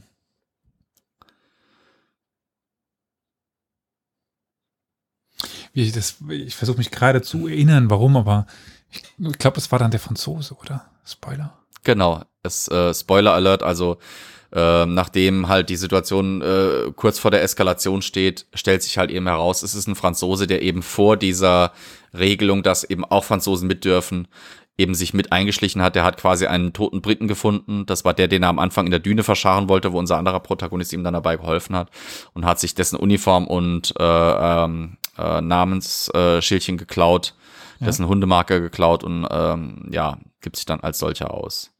Und da sieht man aber auch, dass äh, wenn die Erkenntnis dann eben kommt, dass er eben ein, ein Frosch ist, quasi wie er genannt wird, ein Froschfresser ist, dann, ähm, also nicht meine Worte, sondern die des Films tatsächlich, da sieht man halt mal, wie, wie brüchig da in dieser Situation auch dieses äh, Mitgefühl mit den Alliierten quasi ist. Ja, schön, okay, ja, er ist auf unserer Seite, aber er ist ein Franzose äh, und wir sind hier Briten und der gehört fälligst raus. Also es war durchaus ein Teil der Überzeugung einiger äh, der britischen Soldaten, dass die Franzosen gefälligst auch ihr Land zu verteidigen hätten. Sie waren ja hier in der Fremde. Sie waren quasi da, um ein fremdes Land zu schützen. Aber die Franzosen sind ja auf eigenem Boden, also haben sie gefälligst zu schützen. Ist so ein bisschen dieses Argument nach dem Motto, äh, warum kommen die Flüchtlinge hierher und kämpfen nicht zu Hause, wie es sich gehört, so nach dem Motto, weißt du? Weil ähm, während man selber seinen eigenen Überlebensinstinkt äh, pflegt und dem und dem quasi frönt, möchte man ja anderen diesen Überlebensinstinkt nicht unbedingt zugestehen. Ne? Aber das sagt ja auch gerade der zweite, äh, weil Ja. sie ihn beschuldigen, dass er einen Engländer umgebracht hat und so weiter. Ja, Einer sagt, er, wie schwer ist es denn gerade, einen toten Engländer zu finden? Und ja, ja, er, sagt, er, er ist Genau. Franzose, er ist auf unserer Seite. Ja. genau. Ja, und dann haben wir den Spruch, also besser trifft's ihn als, als mich, genau. Überleben ist nicht fair. Hm. Gut, äh, wollen wir dann ein bisschen weiterspringen? Jo, Also, ähm, also wir haben das notgewasserte Flugzeug, da wird der Pilot gerettet. Ja. So, dann, ich weiß Äh, nicht, wollen wir auf 1.14.45 springen? Äh, tatsächlich würde ich sagen, wir springen auf 1.13.30. Ah, ja, da ist dasselbe auch schon zu sehen, was ich machen wollte. Ja. Bei 1.13.30 haben wir nämlich Kenneth Branagh, der sich ein Fernglas reichen lässt, Ja. weil am Horizont erscheint jetzt Die segensreich und glorios die Flotte aus kleinen Booten, Segelbooten, Kuttern, Motorjollen, die auf den Wellen hüpfen wie Korken, aber die eben Rettung versprechen. Ja. Darunter auch unser ziviles Boot. Was ich spannend finde, im Hintergrund läuft äh, Musik, eine Adaption eines Stückes von Elgar, meine ich, aus Nimrod. Äh, ein sehr religiös angehauchtes und extrem emblematisches englisches, äh, eine sehr emblematische englische Melodie, die gerne genutzt wird. Das ist so eines dieser ruhmvollen, sehnsuchtsvollen und gloriosen englischen Lieder, die da adaptiert wurden. Also es ist auch viel ähm, unterschwelliger äh, Pomp darunter, so ein bisschen. Mhm. Auch diese, äh, die feiern das ab. Aber man muss sich mal vorstellen, in dieser Situation, du sitzt da am, am Strand und plötzlich kommen da diese ganzen kleinen Schiffe, um dich zu retten. Mit Zivilisten vor allem. Das sind Ja. Zivilisten, Fischer, äh, Freizeit-Yachtbootbesitzer, die daherkommen und, und, und ihr Leben aufs Spiel setzen und etliche ja auch ihre Leben opfern. Aus patriotischer Pflicht und einem gewissen Maß an Nächstenliebe natürlich auch. Teilweise, jetzt sehen wir gerade zum Beispiel eine Frau auch an Bord, auch Ja. wieder da. Viele Frauen dabei. Ich fand's, ich fand's teilweise echt wieder ein bisschen ätzend. Es gab 2017, da sind natürlich wieder die Foren explodiert. A, wo sind die vielen farbigen Soldaten? Und dann auch B, warum keine Frauen? Und ich, ich habe nur Kopfschütteln da gesessen, weil ich habe den Film anfangs nur ausschnittweise gesehen und trotzdem hatte ich so viele Frauen gesehen, dass ich mir dachte, wer beschwert sich, dass hier keine Frauen im Film zu sehen? Wir sehen so viele. Es sind halt keine Hauptrollen, aber wir sehen, dass sie da sind. Ja, bei einem Zweiten Weltkriegsfilm ist das, also der rein aus den Soldaten besteht, ist es halt schon irgendwie schwer, da äh, beim kämpfenden Militär diese Rollen zu schreiben, wenn man historisch sich irgendwie an eine gewissen. Ja. Also natürlich gab es, da, aber dort treten die auf, wie du sagst. Ähm, äh, als, als, Schwestern, als, als Schwester, Krankenschwestern, als, also im, ja. Im, ja. als Pflegepersonal und so weiter gab es die um, um Bei den Russen haben wir viele kämpfende Frauen. Ja. Da haben wir das. Ja, aber wir sind hier an der Westfront. Genau. Ja. Da haben wir das erst sehr, sehr spät. Vielleicht noch in, in, in der Resistance und, und sowas. Aber, ja, das auch. Aber, aber ich meine, jetzt in der regulären Armee haben wir es erst bei den Deutschen später dann. Ja, wir sind hier 1940, da kämpfen die regulären genau. Armeen gegeneinander. Genau. Die damals noch nicht sehr äh, militärisch, äh, also im Militärischen sehr von Frauen geprägt waren. Ja. ja, krass gesagt, da hatte man ja noch genug Männer. Ja. Und da musste man noch keine Frauen einsetzen. Kanonenfutter. So, jetzt ja. haben wir natürlich wieder unsere Bootsszene. Ein Zerstörer wird versenkt wieder und äh, gleichzeitig sinkt das Boot von unseren äh, Protagonisten, das eben von den Deutschen da als Zielscheibe benutzt worden war. Und Wollte während halt eben die, Z ja? Nee, mach nur. Achso, während die zivilen Boote halt an den Strand kommen und da anfangen, ihren Taxiservice einzugehen, ähm, retten unsere Leute halt eben jetzt hier, unsere Protagonisten auf ihrem kleinen Boot, äh, äh, die Schiffbrüchigen aus diesem Zerstörer. Und da haben wir auch Öl in deren Gesichtern. Richtig. Etliches und auch im Wasser. Das finde ich auch sehr gut gemacht, weil äh, bei anderen Schiffen, äh, bei anderen Filmen haben wir dann Schiffbrüchige, die kommen sauber aus dem Wasser. Die sind mhm. halt nass, das war's dann. Aber Öl war ein Problem. Und wir haben auch eben gehört, der, äh, also der Junge auf dem Boot, der schreit dann direkt, äh, Öl, du fährst in Öl, pass auf, du fährst in Öl. Warum ist das dramatisch? Naja, äh, Öl brennt, wenn es dumm mhm. läuft. Ne? Und auch, auch Wasser, Wasser, und brennt halt. Ja, eben. Ja. Genau. Ist ungesund. Ja, könnte man so sagen. Jetzt können sie auch diese selbstgebauten Anlege-Kais genau, mit den LKWs, ja. benutzen, um jetzt zu entkommen. Ja, und ganz selbstzufrieden der Royal Engineer, der es mit auch beaufsichtigt hat, der da guckt.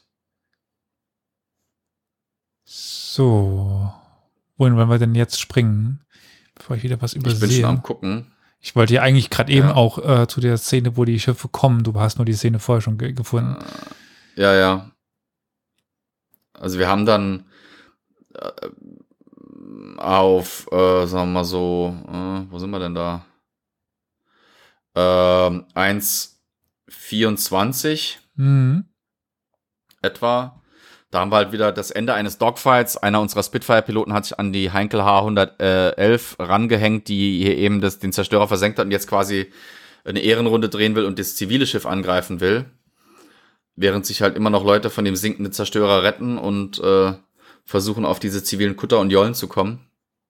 In Öl schwimmt sich auch nicht besonders gut. Nee, ist nicht gerade lecker. Ja, genau, der beschießt jetzt den von, von hinten und der versucht halt irgendwie genau. ranzukommen. Der hat schon ja. äh, Maschinenausfall. So, der macht halt das, was man da in der Situation macht. So ein Bomber frisst jede Menge Munition, aber die Maschinen, die Motoren, die sind halt Schwachstellen. Hm. Nimm den Dingern die Motoren und die fliegen aus dem Himmel wie ein Stein. Dummerweise macht diese HE 111 das auch, allerdings mitten in den Ölteppich. Jetzt ist die Frage, ist das realistisch, dass der explodiert beim Aufkommen und dann das Öl in Flammen setzt?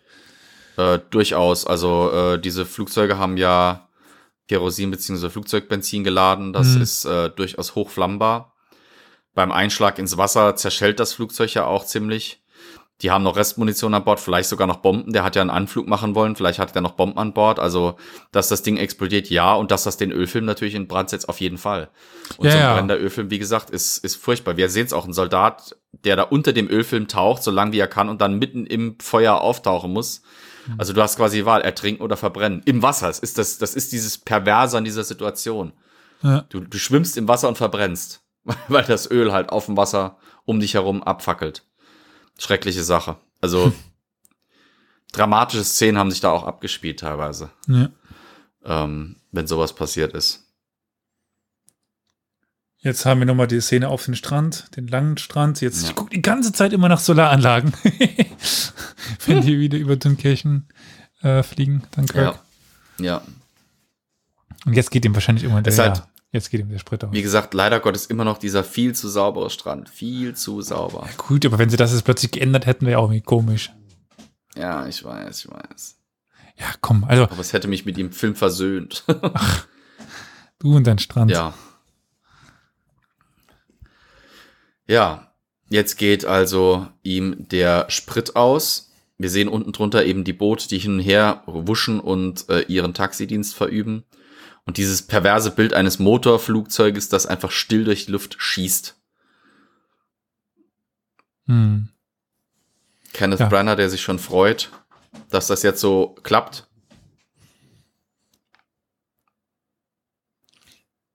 Jetzt frage ich mich nochmal, kommt noch irgendwas dazwischen oder war jetzt das mehr oder weniger? Ich, Äh, nee, also Kenneth Branagh äh, ist jetzt ganz begeistert und redet mit den Zivilisten und dankt denen. Und Ja. wir sehen halt eben jede Menge Leute, die an Bord gehen, aber jetzt wenden sich die Blicke wieder gen Himmel. ja. Besorgt. Weil nicht nur gleitet da unsere stumme Spitfire, Sondern? sondern es kommen gleich wieder Motorgeräusche auf, weil die Luftwaffe ist wieder mal unterwegs. Ja. Also wir hören wieder dieses Heulen der Motoren der deutschen Bomber. Aber im Grunde genommen sind wir jetzt ja am Ende des Films. Weil die meisten Fast. jetzt Also im Prinzip- sind. Ja. Genau, also das ist jetzt im Prinzip die äh, fast schon positive Konklusion des Films. Also ganz viele werden gerettet, ganz viele schaffen es auf diesen zivilen Booten rüber. Hm. Ähm, was wir halt nicht so ganz sehen, das ist aber auch geschuldet der Tatsache, dass sie eben echte Boote benutzt haben, die zeitgenössisch sind. Die wollten es natürlich nicht versenken. Wie gesagt, wir sehen halt nicht, wie viele von diesen zivilen Booten dann Hm. äh, ihrer Rettungsaktion äh, nicht überstehen. So, und Also- da haben wir jetzt dieses, dass das äh, zivile Boot, das wir begleiten, angegriffen wird von einem Flieger und der Vater fängt halt an, seinen Sohn zu dirigieren, quasi da so einen Kurs einzuschlagen, um es dem Gegner schwer zu machen, dem, dem Jäger äh, einen, einen sauberen Anflugwinkel zu bringen. Ah, genau, in den Hurricanes, ja. Also der, also der ist äh, Hurricanes ge geflogen und ist in der dritten Woche abgeschossen Nee. worden. Sein Sohn. Ja, ja, ja. Sein Sohn war bei der Luftwaffe, genau. Genau. Und äh, der ist, ah, ach so, so meinst du es, ja. Ja. Der Sohn unseres äh, Kapitäns hier wurde äh, in der dritten Kriegswoche quasi getötet, war Pilot, aber hat scheinbar es geschafft, seinem Vater noch viele Details mitzubringen. So, jetzt hatten wir eben einen Stucker, der versucht hat, die Mole anzugreifen, der jetzt mysteriös aus dem Himmel geschossen wurde von unserer stummen Spitfire, die warum auch immer immer noch extrem viel Geschwindigkeit hatte. Mhm. Und der jetzt quasi eine Ehrenrunde über die jubelnde Menge fliegen kann. Sehr zur Begeisterung von Kenneth Branagh. Ja, ist die Frage, wie lang fliegt so ein Ding? Nicht so lange. Ja, also, ja, du kannst natürlich Segelflug mit dem Ding betreiben, aber irgendwann geht dir die Geschwindigkeit auch mal aus. Hm. Und dann musst du halt echt langsam mal gucken, wann du landest. Ja, so können auf jeden Fall die Zivilisten, äh, die Zivilisten, unsere Protagonisten mit den Zivilisten, die auch unsere Protagonisten sind, äh, entkommen. Und ist die Frage noch, was passiert mit Tom Hardy? Ja, ja, wir auch. könnten halt äh, auf 1,30 noch kurz springen. Das ist halt dann eben die Situation, die äh, Boote haben es über den Kanal geschafft, landen in England an. Was den Soldaten dort entgegenschlägt, ist einerseits untereinander ziemliche Ablehnung. Also da wird wieder dieses, äh, wo war die Royal Air Force, während da unten eben gestorben wurde, äh, Geschichte, die da angespielt wird mit dem Hm. äh, Where were you? Wo wart ihr? Ähm, die niedergeschlagene Stimmung natürlich auch, teilweise auch die, ähm, ich sag mal, die merkwürdige Reaktion der Zivilbevölkerung, weil vielen Briten und Britinnen nicht klar war, was da gerade sich auf der anderen Seite des Kanals entspannt hatte für eine Situation, Hm. ähm, was da jetzt gerade für sie gedroht hätte. Ähm, die Neuigkeiten waren da natürlich bisschen schwierig zu kriegen. Ähm, für manche war es quasi so das Gefühl, da kommen Feiglinge zurück. Hm. Ne? Und ähm, das wird dann so ein bisschen thematisiert.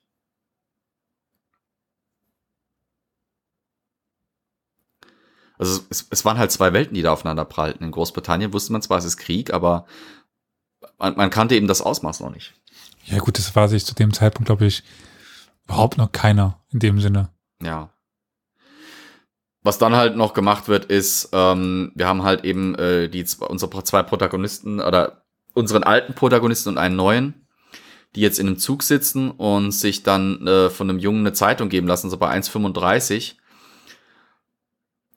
Und da liest dann eben unser Hauptprotagonist nach und nach Stück für Stück über dem äh, quasi Conclusio-Szenen, die uns dann nach und nach gezeigt werden, die berühmte Rede von Winston Churchill vor, die er vor dem Parlament gehalten hat, als Reaktion auf Dunkirk nach dem Motto, wir sollten jetzt nicht anfangen, das hier als Sieg zu bezeichnen, weil das war es definitiv nicht. Das, was da war, war ein militärisches Desaster. Aber innerhalb dieses Desasters haben wir einen Sieg errungen und das war eben diese Evakuierung von Dunkirk.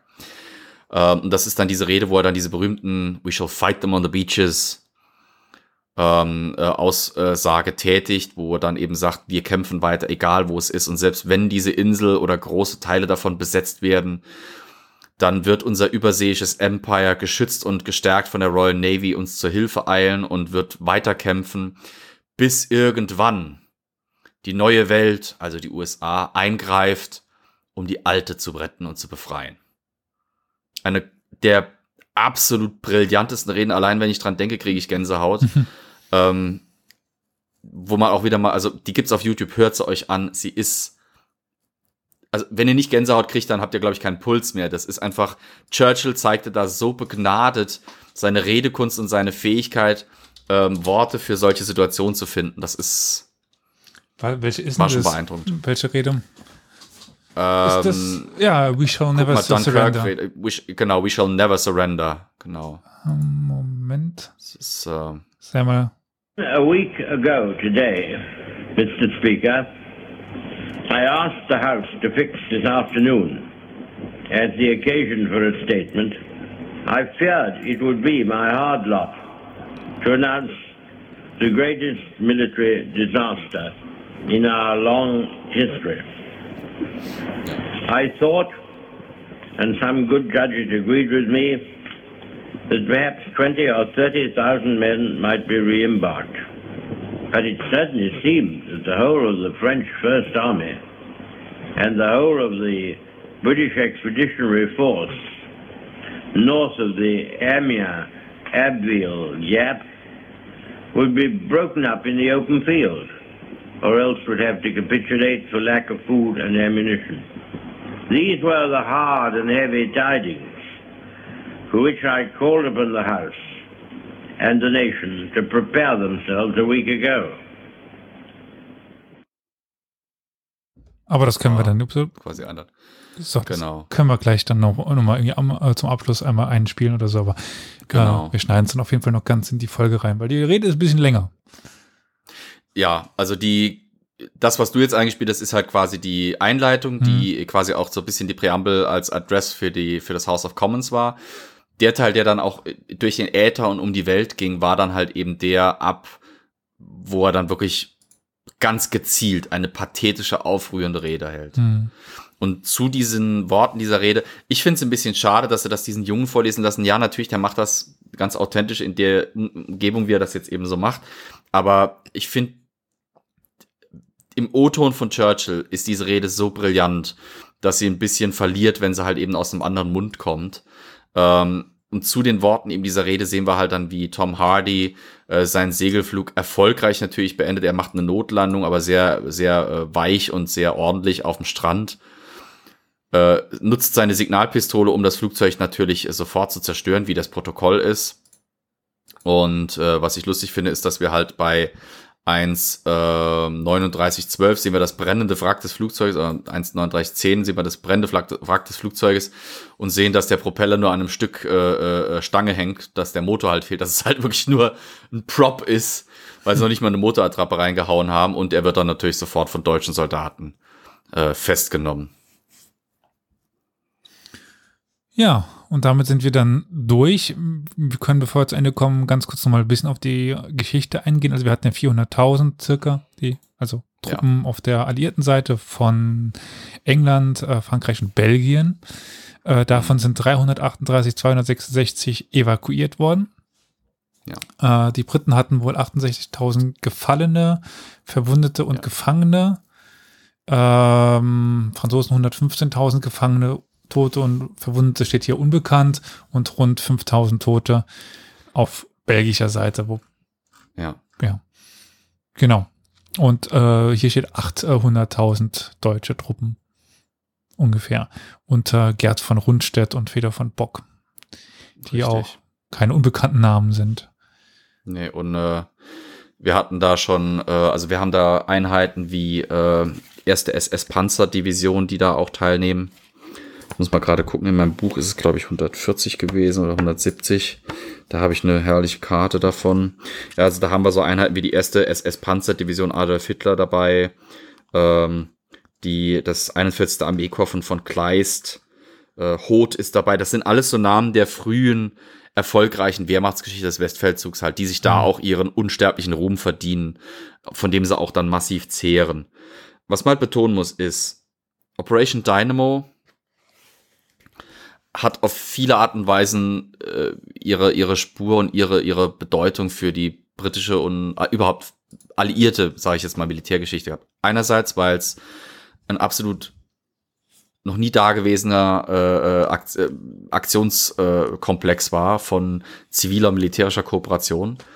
Andererseits war es diese Aktion, diese Evakuation, äh, Evakuierung hat überhaupt ermöglicht, dass ähm, Großbritannien und Frankreich weitergekämpft haben, weil von diesen knapp 340.000 Geretteten war im Prinzip der harte Kern, der Großteil der britischen Soldaten.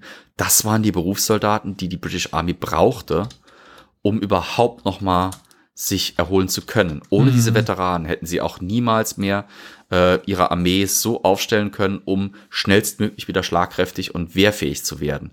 Und die etwas mehr als, ich meine, 100.000 geretteten Franzosen, 130.000 geretteten Franzosen müssten es gewesen sein etwa. Das ist der Kern und die, die spätere, der spätere Same, von dem die äh, französische Exilarmee, die freie französische Armee entsteht, die dann eben unter de Gaulle getragen von den Bemühungen ihrer Alliierten später äh, Frankreich wieder mit befreit. Also mhm. was wäre wenn Spiel? Eigentlich ja für uns Historiker absolutes Fouibert, aber hätte das mit der Operation Dynamo nicht geklappt, hätten die Briten tatsächlich nur die etwas pessimistisch geschätzten 20 bis 30.000 Mann da rausgeholt. Hätte durchaus passieren können, dass äh, quasi nachdem sie in Frankreich fertig waren, die Deutschen äh, doch noch äh, versuchen hätten können, Operation Seelöwe durchzuziehen zumindest, weil sie eben ein völlig geschwächtes Großbritannien mhm. äh, getroffen hätten. Was den Briten wirklich noch lange nachgehangen hat und warum sie froh sein konnten, dass die Amerikaner ihnen dann auch industriell zur Seite gesprungen sind, war die unfassbaren Materialverluste. Also äh, es ist im Prinzip die nach Dunkirk-Periode, wo wir in Großbritannien die putzigsten Fahrzeuge bekommen, äh, wie zum Beispiel LKWs, die mit äh, Stahlbeton, ja, mit Stahlbeton ummauert werden quasi, um fahrbare Bunker- und Panzerersatzfahrzeuge zu bekommen, einfach weil sie nichts mehr haben, weil das alles drüben in Frankreich zurückgelassen wurde. Die müssen gucken, mit was überhaupt ihre Soldaten ausgestattet kriegen, von Handfeuerwaffen bis Handgranaten.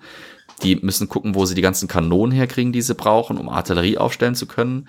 Die müssen gucken, wo sie die Panzerabwehrwaffen herbekommen, die sie zum Beispiel auch dann äh, umbauen können, um sie in Panzern zu verwenden.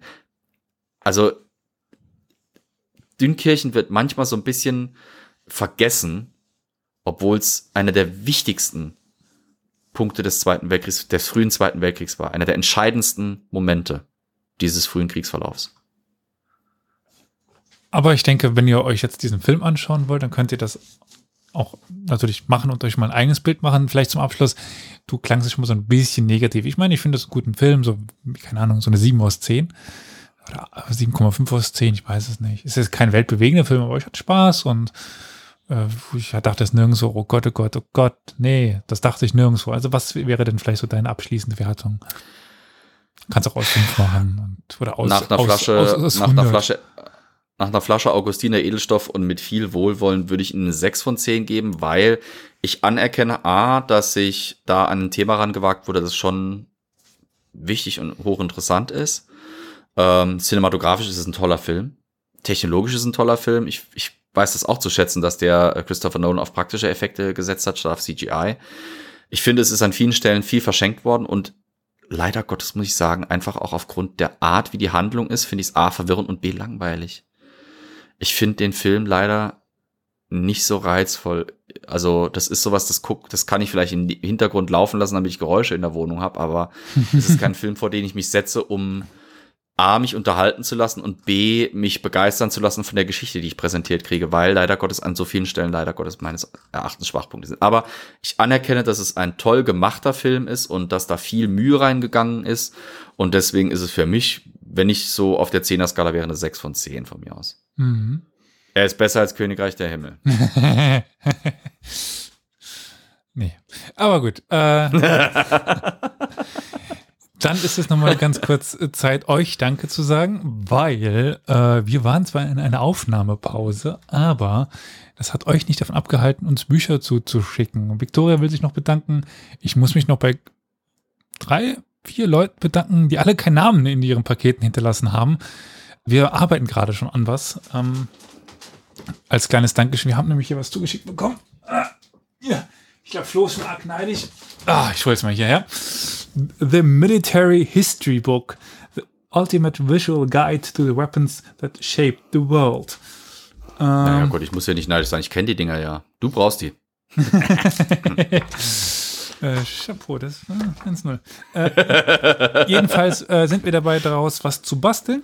Also seid gespannt und äh, auch die anderen Bücher sind schon da, dabei, äh, ja, aufgearbeitet zu werden. Also vielen, vielen Dank, wer immer das war. Also unbekannterweise ja. erst einmal. Äh, meine Bücherwände haben sich, haben sich gefreut. Gut. Dann überlege ich gerade, ob es noch irgendetwas Wichtiges gibt, aber ich glaube nicht. Der liebe Karol ist sowieso nicht da, äh, der normalerweise ja. da den Überblick hat. Dementsprechend, ja, Flo, danke dir, dass du so spontan eingesprungen bist. Ah ja, klar. War ja äh, Heimweh fast schon, ne? Nach Podcast. Und dann bedanken wir uns bei Franziska und Roman und wünschen euch allen einen schönen Abend, schönen Morgen, schönen Tag. Auf Wiederhören. Macht's gut und bis nächste Woche.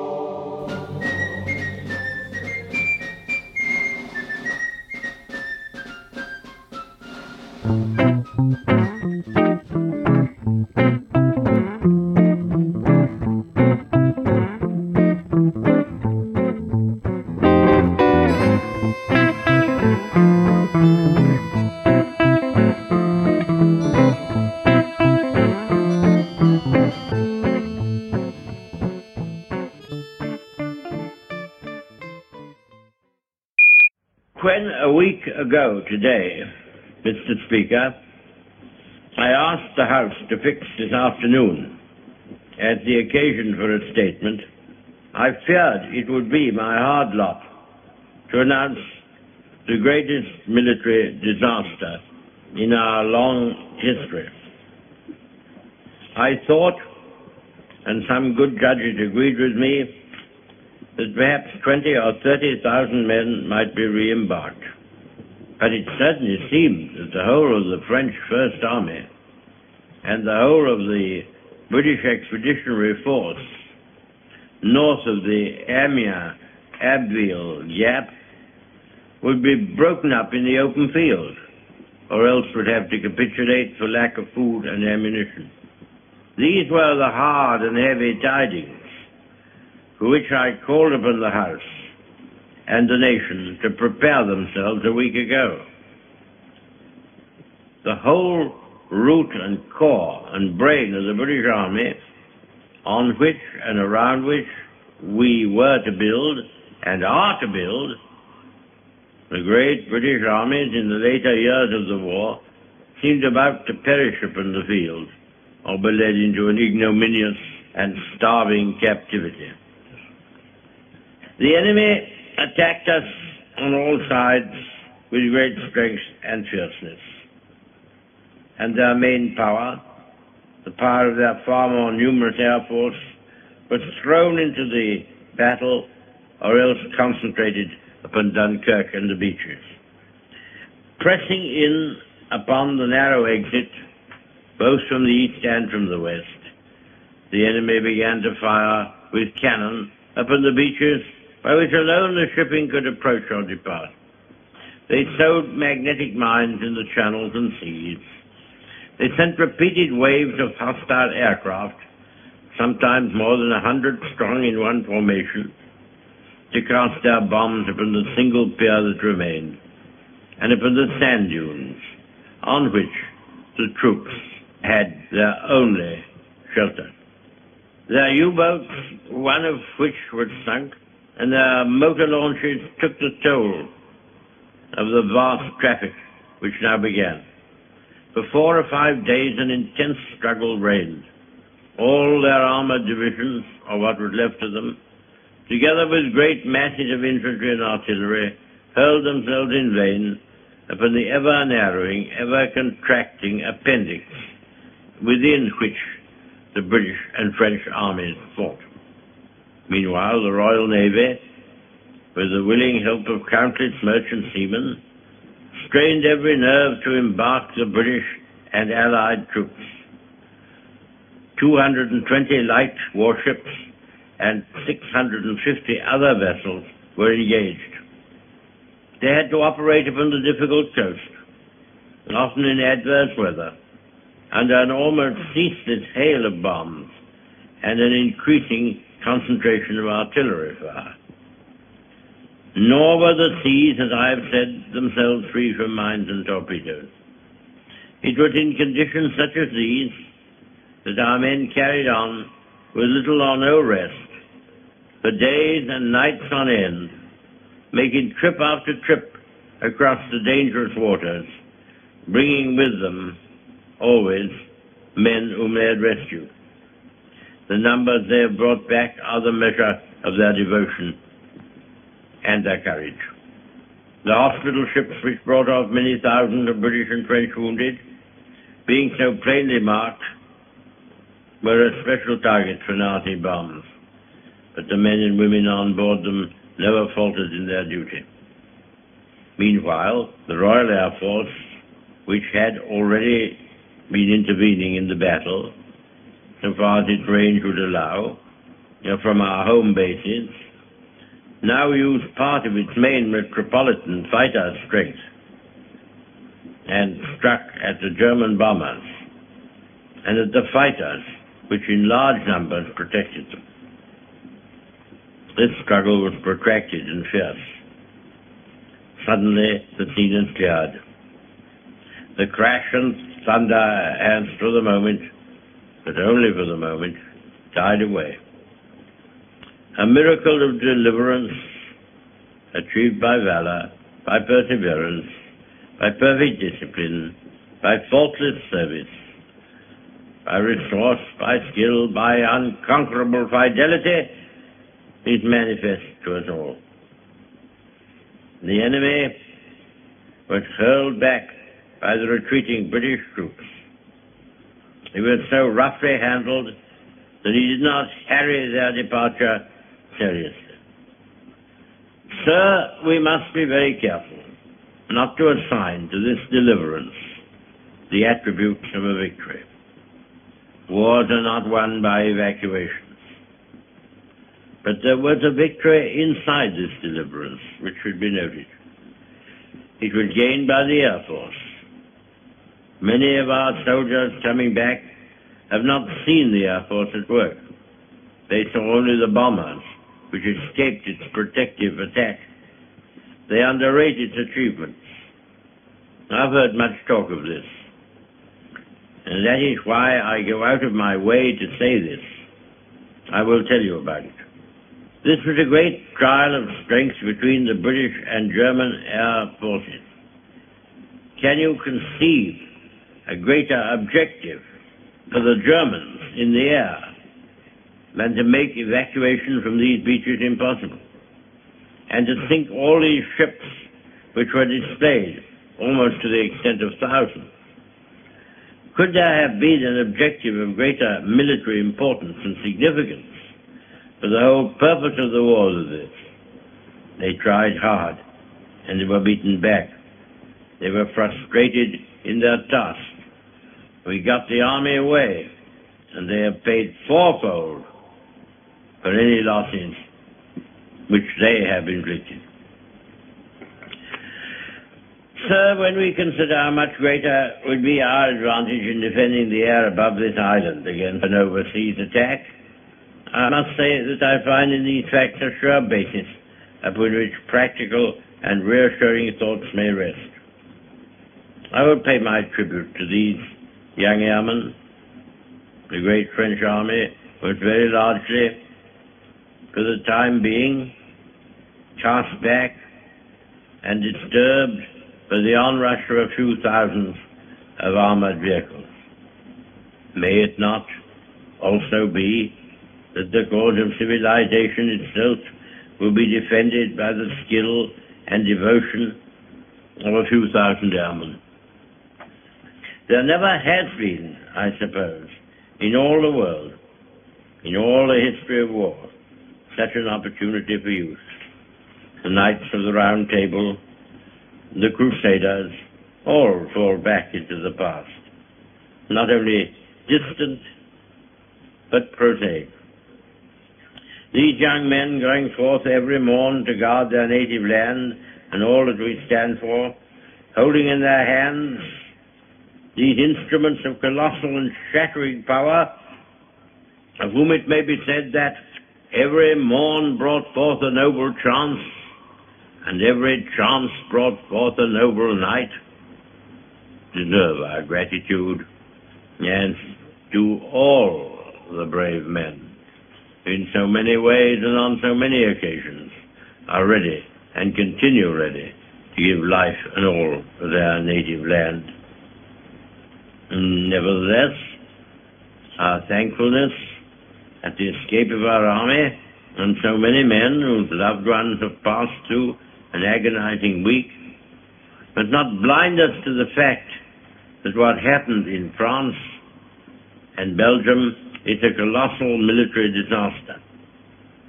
The French army has been weakened, the Belgian army has been lost, a large part of those fortified lines upon which so much faith had been reposed is gone. Many valuable mining districts and factories have passed into the enemy's possession. The whole of the Channel ports are in his hands, with all the tragic consequences that follow from that. And we must expect another blow to be struck almost immediately at us or at France.